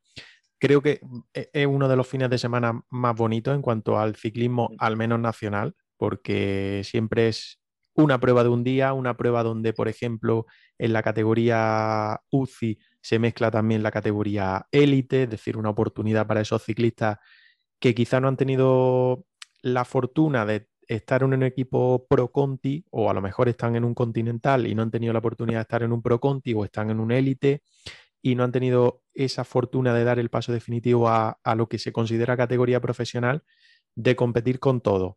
Eh, si nos paramos a pensar, vamos a tener ahí un poco el enfrentamiento entre la juventud y la veteranía, aunque no ha confirmado nadie presencia, porque tampoco creo que no es una prueba en la que haya que precisar si va a estar ¿no? o no, pues, al menos la federación no da ese listado días antes de quién va a competir y quién no. Pero, por ejemplo, se me ocurre, eh, podemos ver ahí a Carlos Rodríguez, a Juan Ayuso, es decir, la última jornada de ciclistas profesionales y que están dando ya su buen papel. Pero también puede tener enfrente a veteranos y que además han sido campeón de España, como por ejemplo Alejandro Valverde, que está aquí en Sierra Nevada, e imagino que el domingo se irá para Alicante a competir este campeonato de España, o el actual campeón de España, Luis León Sánchez, que tampoco un juvenil no es. Y fíjate, yo ahí también mencionaría, y a falta de conocer exactamente quiénes van a participar, pero dos corredores que siempre lo han hecho bastante bien en los nacionales son los hermanos Herrada. Eh, Jesús Herrada también ha sido campeón de España recientemente, ha lucido ese maillot ya con los colores de, de Cofidis, el maillot de, de campeón de, de España. Eh, a ver qué tal también el, el, nivel de participación definitivo, porque eh, queda, queda, pendiente saber si va a estar un ciclista que es muy, muy, muy competitivo y que, también puede ser buen, buen llegador incluso en un final agrupado como es eh, Pello Bilbao. Y luego, en lo que nos toca a nosotros, creo que nos ilusiona ver a todos los granadinos compitiendo en los nacionales y el foco puesto eh, también, por supuesto, en, el papel que pueda realizar Carlos Rodríguez, ¿no? Porque está a muy buen nivel, ha demostrado que, que no, no le eh, que no se queda tan fácilmente cuando compite con los mejores, entonces puede decir bastantes cosas en estos campeonatos de España el ciclista de, de Almuñécar. Una carrera, y yo ahí coincido con lo que decía Solivencia, que eh, da la sensación de que a veces no se valora lo suficiente y es una prueba verdaderamente bonita el, campeonato de, España, aparte de que da un premio eh, que te reconoce ya durante todo un año, ¿no? Como, como el mejor de, tu país, tanto en ruta como evidentemente también en, contrarreloj con ese distintivo en el, en el maillot. Puede ser muy interesante también por ese contraste, ¿no? Entre jóvenes y, veteranos y luego por otro mm, detalle más, ¿no? Por, por la localización. Alicante es una tierra de, ciclismo, sobre todo también de preparación preparación de los primeros meses de la temporada y eso es un aliciente en esta, en esta fecha incluso. Yo creo que, que, todos van a conocer la zona, por lo menos precisamente claro. de eso, de, de concentraciones de, de, primera parte de, de, la temporada. Roca, ¿cómo lo ves? ¿Ves tú ahí ese posible salto ya definitivo de cambiar la jornada? ¿Ves a uno de esos nuevos ciclistas como Carlos, como Juan Ayuso, no sé, Romo, eh, se me ocurren unos cuantos, que pueden levantar los brazos y ganar ese, ese mayor? Pues yo he pensado que voy a dar como mi favorito. Realmente no, no he visto muy bien el recorrido de los élites, pero no sé si se le hará muy dura la subida. Pero yo veo en un estado de forma muy bueno en su punta de velocidad, eh, Alex Alamburu hay que tenerlo muy en cuenta. ¿eh? Qué buena opción Sí, para mí va a ser mi favorito. yo me adelanto, cojo favorito para que después no me lo quitéis. Así que yo diría que el corredor vasco puede levantar los brazos este año. Está bien tirada, ¿eh? porque fíjate también, Oscar Rodríguez, por ejemplo, de la Astana también está firmando una última semana de competición también muy buena. Yo creo que, que estamos en un momento que quizá mucho lo que se dice es que no hay un vueltómano español con opciones de, llevarse una gran vuelta, pero sin embargo hemos abierto tanto el abanico de, ciclistas distintos, porque Aramburu, por ejemplo, lo ha hecho muy bien en las clásicas este año, ha estado ahí luchando por, posiciones muy buenas y, y, hay muchas opciones, distintos ciclistas, distintas características y ya no es el típico vueltómano o el escalador nato que siempre tenía mucha facilidad para estar en ese podio final de, vuelta. Por lo tanto, yo creo que muchas opciones y puede ser un campeonato de, de España bastante, bastante abierto. La verdad es que sí, yo la, opción que plantea Roca a mí, cuando, cuando he intervenido, no me, no me he acordado en ese momento del, ciclista eh, vasco del equipo, del equipo Astana, pero es una posibilidad bastante, bastante seria si está en los nacionales por el estado de forma en el que se encuentra, porque es un rematador eh, impresionante, es un corredor que, es, mm, es ideal para ganar en un, en un grupito eh, más o menos eh, denso, más o menos poblado de, corredores, tiene ese, extra de, explosividad y esa punta de, velocidad. Vamos a cambiar de competición, nos vamos a Italia, concretamente al Giro Sub-23, donde un ciclista español de solo 18 años ha dominado la carrera. Juan Ayuso se ha impuesto, se ha vestido de rosa, se ha llevado la general en ese Giro Sub-23 carrera. Siempre nos gusta añadir este paréntesis, que nos trae muy buenos recuerdos por la gran participación de Ropero en la última edición. Y en este caso ha sido el jovencísimo Ayuso con 18 años, recordamos la edad porque es muy, muy joven, el que a base también de ataques potentísimos, eh, se ha acabado imponiendo en la general de un giro bastante duro, una carrera sub-23 de muchísimo nivel en la que hay subidas eh, eh, bastante, bastante complicadas. Roca, creo que ha seguido de cerca esta carrera y me imagino que, como todos, sorprendido por el, enorme rendimiento que está dando el ciclista ya del UAE, porque ojo, el equipo UAE ha anunciado que Ayuso pasa inmediatamente a formar parte del bloque World Tour. Sí, sí, eh, Machín después de ver el rendimiento que ha dado Juan en este giro ha dicho, no espero más, vente conmigo que ya empezamos a arear aquí en el World Tour, porque la verdad que ha cerrado el giro sub-23 de una manera increíble. Ha ganado la general, obviamente el mejor joven, por ser de primer año, ha ganado los puntos y ha ganado la montaña, además de tres etapas y un segundo puesto en la etapa 9. O sea, impresionante el rendimiento de Juan Ayuso en este Giro Sub-23. Yo creo que poco nos esperábamos que, que diera este nivel que andase realmente tanto siendo un Sub-23 de primer año. Increíble. Yo que soy ya en mi tercer año de Sub-23 y veo lo rápida que va la gente, es muy destacable lo que ha hecho Juan Ayuso en tierras italianas. ¿eh? Sobre todo también porque aquí, digamos, en categoría junior en España había demostrado mucho pero es que este año ya lo está demostrando de manera internacional, que muchas veces es precisamente ese salto el que se le pide a los ciclistas jóvenes de aquí en España, ¿no? El salir fuera y el demostrar las mismas facultades, que lógicamente no es nada fácil porque, claro, te estás enfrentando contra los mejores ciclistas de tu misma edad, o en este caso mayores también por, por edad en categoría sub-23, de todo el mundo. Entonces, la verdad es que es de reconocer ese magnífica temporada que, está realizando Juan Ayuso con sucesión en el, en el Colpack y a ver qué tal lo hace ahora en categoría World Tour, porque su papel va a cambiar por completo.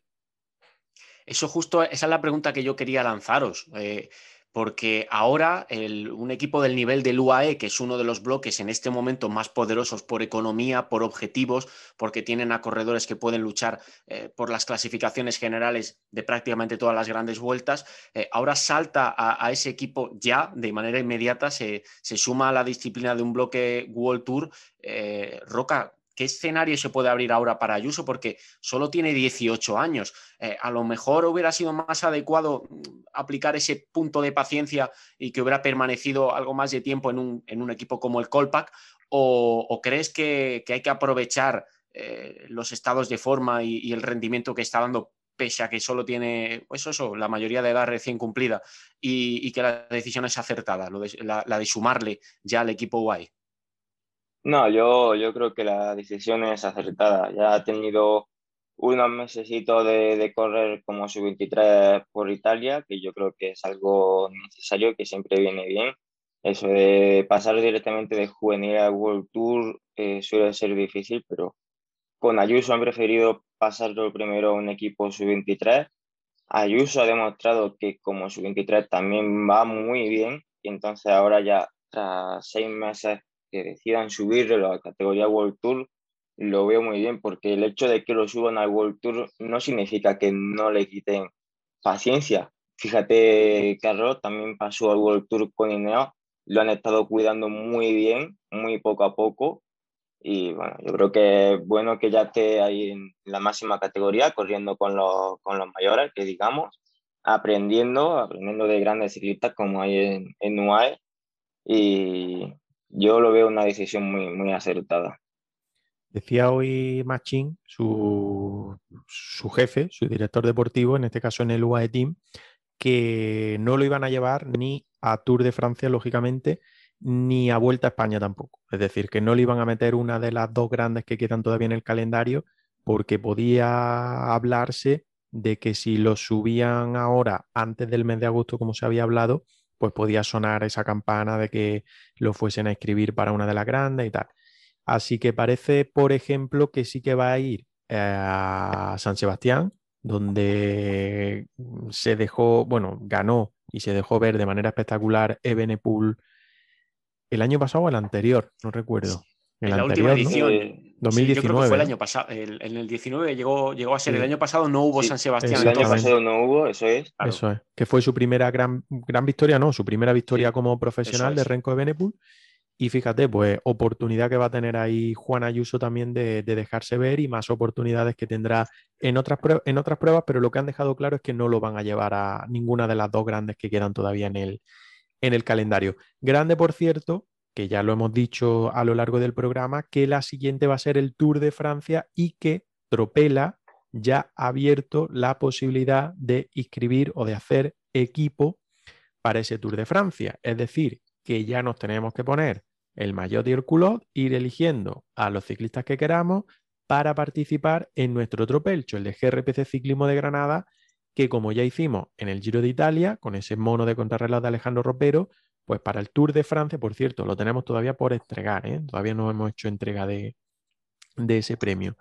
Para el Tour de Francia vamos a poner también en juego un gran premio que van a ser esas gafas de nuestra marca amiga de 4 ZIG. Por lo tanto, todos a entrar en Tropela para hacer el equipo o escribir si todavía no está inscrito en nuestra competición particular, GRPC Ciclismo de Granada, nuestro tropelcho, nos buscáis y Ahí empezaremos el 26 de junio a competir entre nosotros, a ver cuánta gente se apunta. Creo que en el Giro estuvimos 19, me parece, si no recuerdo mal.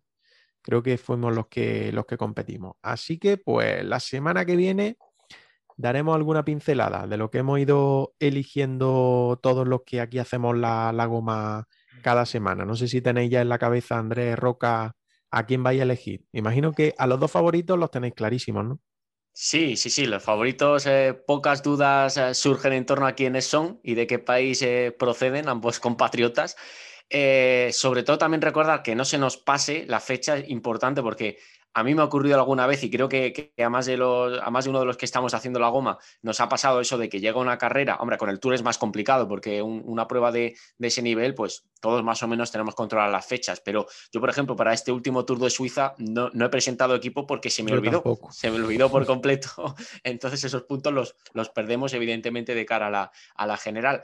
Que no se nos pase presentar equipo para, para el Tour y seguro que tampoco va a ser sencillo escoger a los que pensamos que van a ser los mejores porque el nivel va a ser muy elevado, va a haber muchos posibles candidatos, además de los dos grandes favoritos que son eh, Roglic y Pogachar. Así es, Roca. ¿Tú qué me cuentas? ¿Favorito y qué tienes por ahí pensado? ya un vistazo y bueno, eh, va a estar complicado. ¿eh? Yo, por ejemplo, en mi máximo favorito ya, ya lo tengo claro. yo creo que si, si me conocéis un poquito, si presté atención a, a lo que suelo decir, sabré quién voy a coger entre Primo Roglic y Tadej Pogacar. Y bueno, luego en los máximos favoritos hay que coger dos y hay seis galgos. Y además han metido a los tres mejores, bueno, sí, se podría decir sí, los tres mejores de Lineos. Ahora elige tú a ver quién va a ser el líder de Lineos en esta carrera. Eso, eso, es lo que estábamos hablando antes, André y yo, en información, que lo planteábamos. Yo creo que más claro que Movistar lo van a tener. Eso es lo que yo si tengo que coger a uno ahora, sería Carapaz, ¿eh? Si ahora tengo que coger a uno, pero bueno, de aquí a que empieces tú, ya, pocas carreras vamos a ver. Puede ser, puede ser. La verdad es que Richard se, está ganando el liderato, pero yo creo que yo creo que voy a pasar de escoger un ciclista de Lineo, no sé, porque después ahí va a haber mucho navajeo en el equipo y veremos a ver cómo escapan. Entonces, para, hacer, para elegir mal, mejor no elijo. Va a estar interesante nuestro tropela del, del Tour, seguro. Sin duda, sin duda que sí. La verdad es que uno de los puntos más eh, calientes de Tropela en todo, en todo el año. Eh, repasamos también contigo, Roca, eh, aprovechando que siempre te muestras analítico y, concretas mucho cada carrera, porque antes hemos hablado de, lo que ha sido la, semana de, competición con Occitania, con Suiza, con Eslovenia, también con el Tour de, Bélgica, donde recordamos ha ganado Renko en Eslovenia ha hecho lo propio uno de los grandes candidatos al Tour de Francia, Tadeu Pogachar, que se ha llevado la clasificación general. Suiza, el Tour de Suiza, prueba World Tour. Eh, allí se ha coronado Richard Carapaz, quien precisamente presenta gran candidatura para el Tour de Francia y primero también para liderar al, al, equipo Ineos, que a veces casi resulta más complicado que llevarse una, una clasificación general. En Suiza hemos visto, por supuesto, lo hemos comentado antes, dos victorias de Matthew Van Der Poel. Y en Occitania, que es por lo que voy a empezar eh, preguntándote, eh, Roca, la carrera se la ha llevado Pedrero, el ciclista de Movistar, un habitual en la línea de trabajo del equipo telefónico, pero no liderando al bloque. Esta vez lo ha hecho y lo ha hecho muy bien porque ha ganado eh, en Occitania.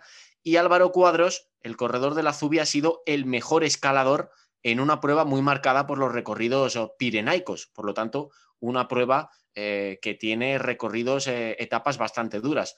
Cuadros eh, fue el primero en la subida al Tourmalet, ahí puso los cimientos de lo que ha sido su victoria en la general de la montaña. ¿Qué te ha parecido ese resultado, Roca?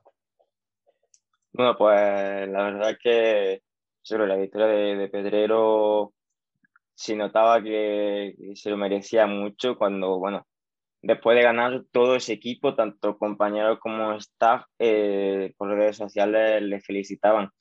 se nota que, Antonio es un chaval que se deja la piel por, por sus compañeros, que nunca, casi nunca suele, suele tener recompensa. Y mira, en esta ruta de Occitania ha demostrado la, la clase que tiene, lo gran corredor que es. Y ha conseguido una gran victoria de etapa y una victoria en la general más que merecida. Por cierto, que siempre lo decimos, en esta sección hay tiempo para que se nos sumen corredores por el camino. Tiempo nos así queda que vamos a ¿eh? saludar, aunque hoy no queda menos tiempo, es verdad, pero saludamos y, siempre es una alegría recibirlo, aunque sea unos minutillos, a Fernando Sánchez. Fernando, ¿qué tal? Muy buenas. Eh, muy buenas tardes. ¿Qué pasa? ¿Me escucháis bien? Sí, ¿O sí. me escucháis en la cueva? Alto y claro, alto y claro. Pues fíjate, justo la pregunta que tocaba ahora es ¿Qué, te ha parecido el que ha ganado hoy en Bélgica, en el Tour de Bélgica? ¿Cómo, cómo lo has visto? Pues dímelo porque he estado todo el día en la sierra y no he visto nada, de nada, de nada. Así que. Díselo, díselo Roca. Ha ganado, ha ganado la montaña, eso sí lo sé. En Bélgica, bueno, Vale, no me acordaba, no me acordaba. Se han unido los astros. Hoy en Bélgica se han unido los astros. Renko, Renko. El bueno de Mark Cavendish. Mark Renko, la Cavendish. general. Mark Cavendish. Va. ganó la general y la tapa Cavendish, ¿no? Muy- Muy bien. Mira, el de Keuni, qué buen, qué buen fin de semana, chao. Sin duda, sin duda, no, no. Y además siempre, siempre lo marca el capitán de ruta de GRPC, que cuando gana Cavendish es porque se han, se han alineado lo- los astros y hoy lo hemos dicho, ¿eh? hoy ha ocurrido ante rivales de, de primera categoría. Y, por supuesto, Fernando, sí quería preguntarte por ese resultado de, cuadros, porque además tú lo conoces muy bien al ciclista de, la Zubia. Eh, hemos hablado muchas veces aquí en el podcast del talento que tiene Álvaro, del potencial, y en esa ruta de Occitania eh, se ha demostrado con, una victoria en la general de la montaña, marcada sobre todo por el paso en cabeza por el, por el Tourmalet. Imagino que habrás disfrutado ¿no? de las imágenes que nos ha dejado esa carrera y del magnífico resultado para cuadros. Sí, la verdad que lo ha sabido gestionar muy bien, metiéndose en la fuga del primer día, cogiendo el mayor y luego, pues como tú dices, la etapa reina con su paso por el Tourmalet, volvió a escaparse y lo ha gestionado de maravilla y por fin se ha podido llevar una clasificación, aunque sea secundaria, se la ha podido llevar y es, bueno, pues síntoma de, de ese potencial que tiene y que, y que esperemos que no sea la primera de, de muchas de las que nos tiene que hacer. Yo no he hablado con él, solamente ayer le mandé un WhatsApp y le dije que, que no pensaba ni llamarlo ni decirle nada hasta que no acabara, para no gafarlo, vaya, porque últimamente como somos como somos y lo gafamos todo, pues prefiero no decirle absolutamente nada, lo he estado viendo en la distancia, evidentemente, y nada, lo llamaré esta tarde o seguramente ya mañana y, que me cuente de primera mano qué se siente al coronar el Tourmalet en solitario y en cabeza. Oye, em, ahora que piense bien en los nacionales, ¿no? Que ha sido algo que, cada año ha pensado y no se le han terminado de dar bien por distintas circunstancias y sobre todo el mes de agosto, que creo que alguna vez he hablado con él y es una espina ahí que se queda, que ha sido no poder participar en las dos últimas ediciones de, de la Vuelta a España.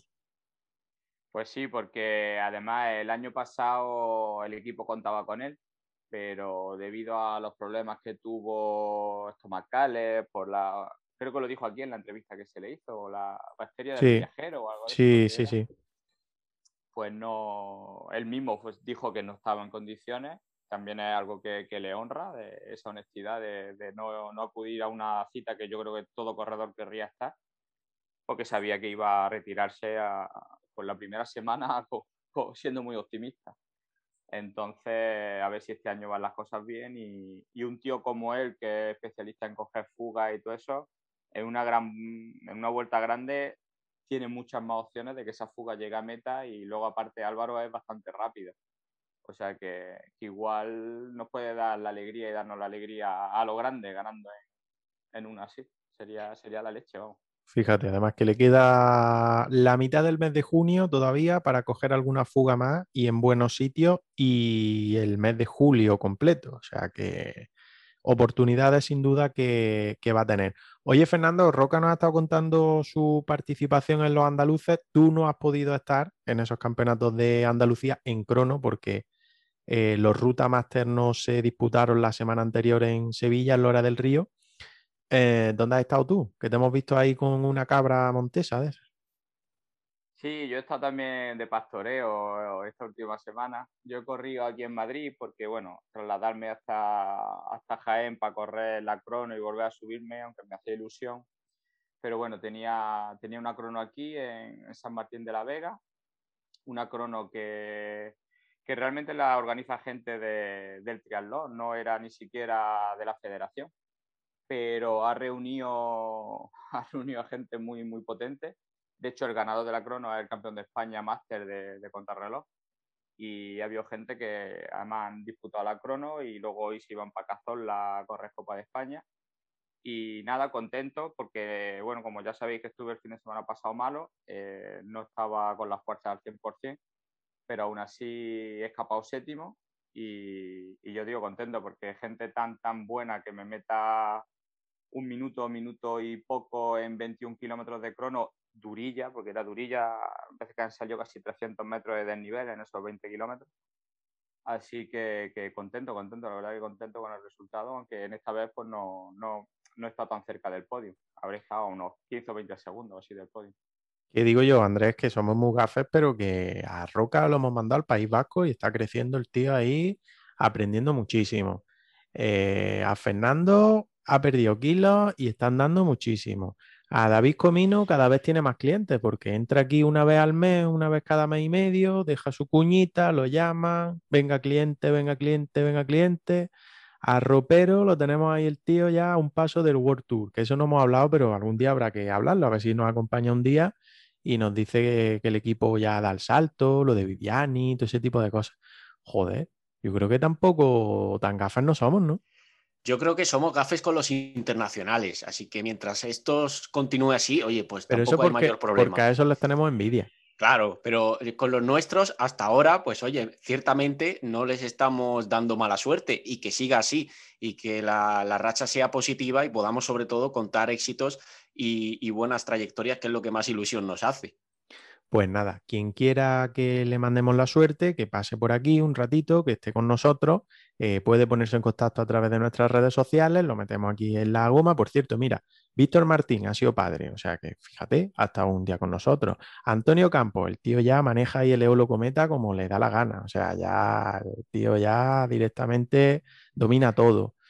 O sea que... Y, otro muy cercano a la goma, que también le hemos dado suerte con la paternidad, es Juliana Lafilipe, que estuvo entrenando con nosotros el hombre y le, hemos dado suerte con la paternidad también. Yo ahí le dije que, se había metido la pata, pero no me hizo caso, ya estaba en carga la cosa.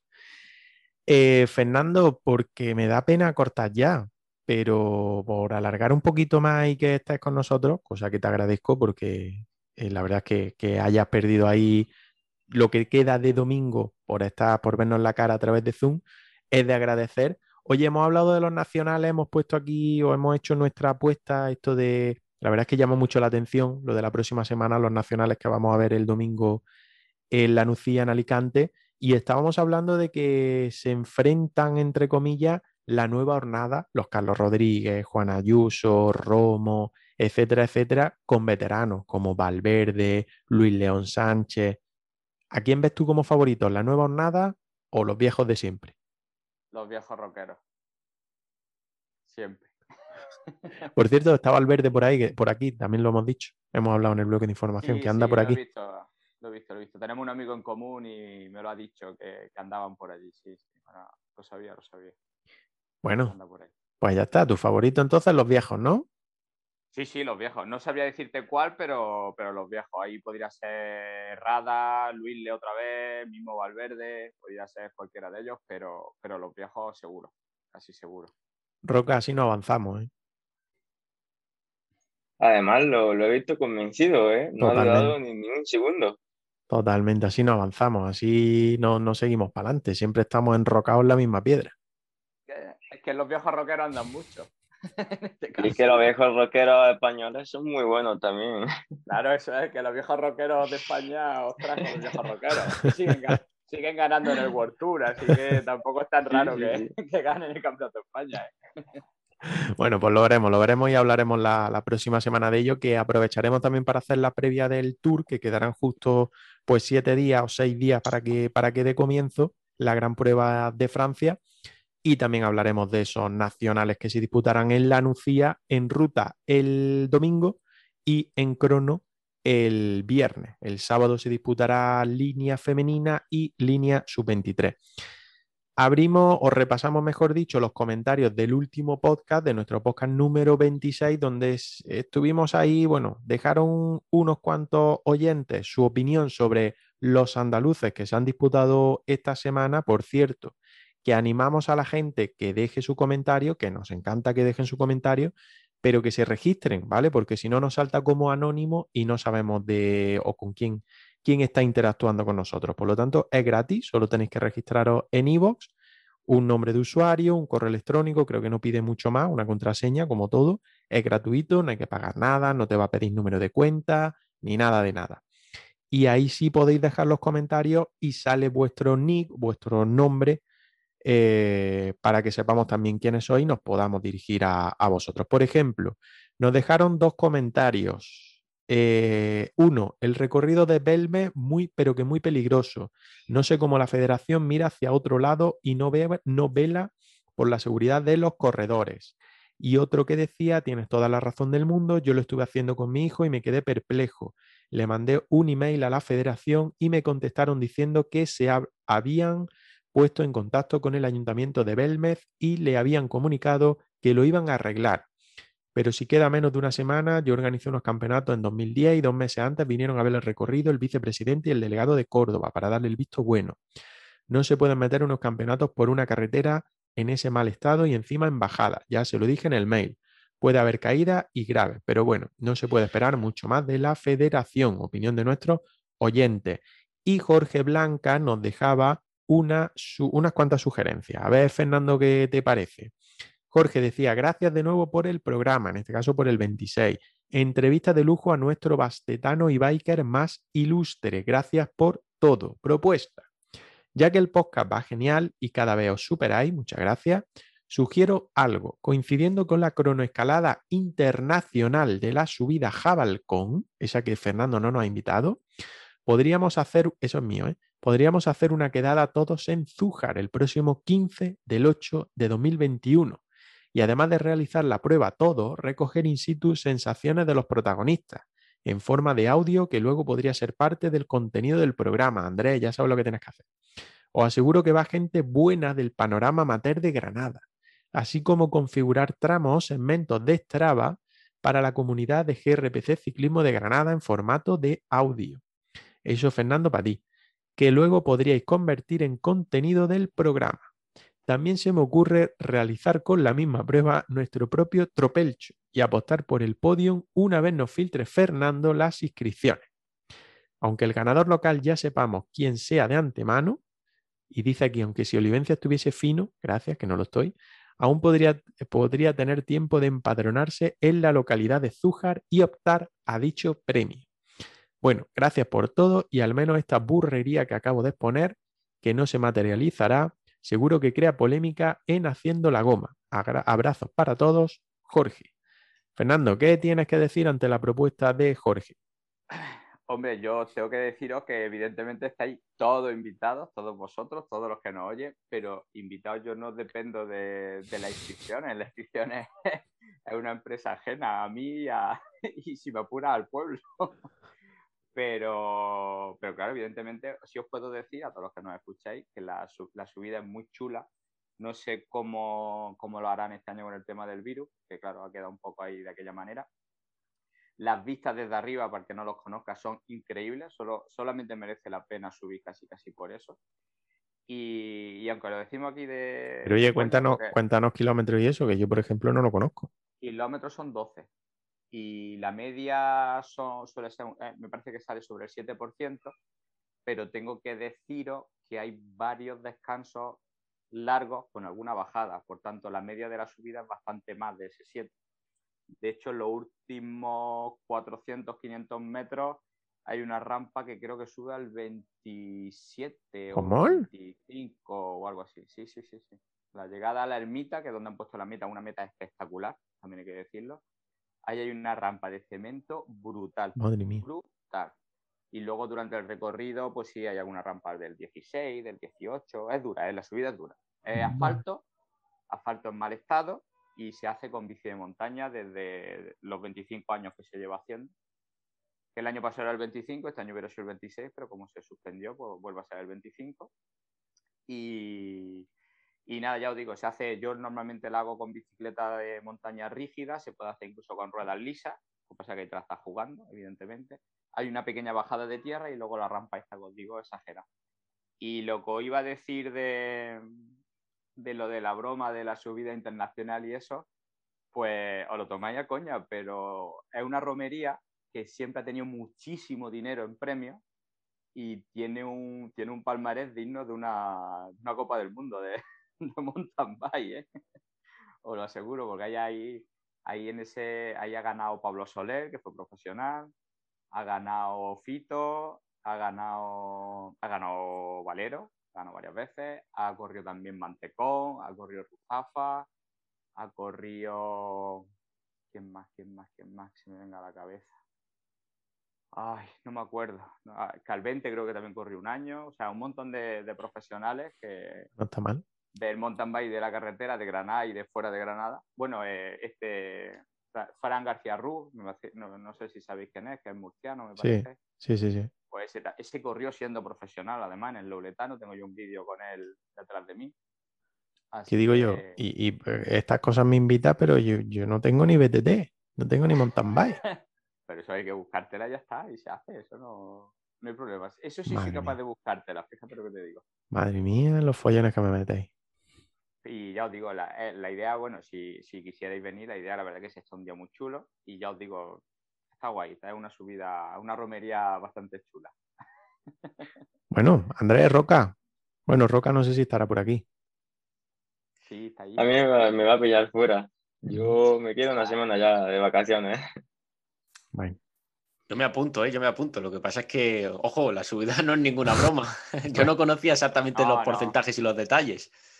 No, la subida, la subida está bien, pero vamos, que, de todas maneras, como hay tiempo y yo bajaré por Granada, se puede organizar una quedada de Zuja nuestra y el que se quiera sumar. Ahora que las cosas están algo mejor con el tema virus, no hay ningún tipo de problema. Eso es cuestión de un domingo de podcast, decir, venga, pues el miércoles, el jueves, ahora que empiezan las vacaciones, y, o el viernes sábado cuando se pueda, y, hacer la subida y la conocéis in situ, y damos una vuelta por allí, que la verdad que está un poco alejado de la capital, es una zona de paisaje un, tanto extraña, porque no deja de ser al fin y al cabo como una especie de desierto, pero, pero merece la pena conocerla. Bueno, de hecho ya sabéis que lo han hecho Geoparque, así que alguna razón habrán visto los de la UNESCO para hacerlo. Bueno, pues yo me la anoto. Yo me la anoto, me lo veis pensando, me veis mentalizando y me la anoto. A ver si, a ver si lo, lo podemos poner en marcha y hacer. No, no creo que tanto como dice Jorge, pero bueno, por lo menos para, intentar estar allí ese, ese día, ese 15 de agosto. Que aquí lo vamos a dejar por hoy, que creo que ya hay bastante. Que por supuesto que nos dejéis vuestros comentarios, que los leeremos la próxima semana y que empiezo a despedir. Roca, tú el primero, eh, no sé cuántos días te quedan por aquí por Granada, por la tierra y cuándo te vas para el norte. Pues ya el 21, el lunes 21 marcharé de nuevo para arriba para retomar la competición allí con mis compañeros que ya lo eché de menos. ¿Qué tienes por delante, por allí arriba? Pues ahora comienzan torneo Escalún y torneo Lendakari. Hemos terminado el primero de. Bueno, eh, termina el próximo fin de el primero de los tres torneos, el torneo Aviatzen, y ahora pues comienzan los, los otros dos y y en agosto tendremos la vuelta a La Rioja. Por cierto, antes de despedirte, próxima semana previa del Tour. Contamos contigo, ¿no? Como, la, como en la última previa del Giro. Ahí estaré. A dar mi favorito de manera equivocada, como siempre. bueno, contaremos, contaremos contigo antes para, hacer ese análisis, como hicimos en esa previa de, del Giro de Italia. Así que te escucho la próxima semana un ratito más grande. Muy bien, venga, hasta pronto. Buena semana. Y Fernando, que nos has cogido y que hemos echado aquí un ratito también. Y poco más, que no sé qué tienes por delante en la nueva semana, si tienes algo en mente. No, de momento creo que esta semana no. Esta semana no, he visto que haya ninguna carrera, la miraré con calma, a ver si hubiera algo, pero de momento no. Sí decir que, que después del resultado de este sábado, eh, voy a estar a la expectativa porque casi seguro que me voy a animar a correr Campeonato de España, que no es muy lejos de aquí en Valladolid. Además, con el objetivo de hacer. Me gustaría hacer entre los 20 mejores de la crono como poco. A ver si, ese top 20 se puede convertir en un top 10. Bueno, bueno. Sí, sí, no, es que he salido muy animado porque he visto que había nivel y, y bueno, y los minutos que me sacaban ahora ya no se han convertido en tantos minutos, en algunos han sido hasta segundos, así que... ¿Y cuándo es eso? Estoy, con ganas. En julio, dentro justo de un mes. Lo que pasa es que ah, todavía, no han salido todavía las inscripciones. Bueno, pues nada, que ya nos no irás contando y que tengas buena semana. Igualmente, y nada, ha merecido la pena venir rápido y comerme el atasco que me comí. Bueno, bueno, bueno, bueno, bueno, bueno. Muchas gracias, como siempre. Un abrazo. otro. Y Andrés, lo dicho, que nos escuchamos la próxima semana, que haremos esa previa de Tour de Francia, porque quedará solo una semanita para que arranque, y también hablaremos de los nacionales que se disputarán este próximo fin de semana. y vendremos llenos de, actualidad, de análisis, porque lógicamente es una de las citas más esperadas del año, ese Tour de Francia del que tenemos que comentar muchas cosas, recorrido, favoritos, distribución de los equipos, sin olvidarnos, por supuesto, eh, de una carrera que aquí eh, particularmente nos gusta mucho, como son eh, esos campeonatos de España. Pues lo dicho, que nos escuchamos la próxima semana, que muy buena semana a todos, que nos dejéis nuestros, vuestros comentarios, mejor dicho, en el programa, que le deis a like, que os suscribáis, porque eso, como cada semana decimos, nos ayuda para seguir creciendo en esas clasificaciones que hace Evox cada semana. Lo dicho, qué buena semana, que nos escuchamos con mucha más información. Nada, en siete días, el próximo domingo, en Evox, en Spotify y en cualquier otra plataforma, en redes sociales y demás. Ale, chao, chao, buena semana.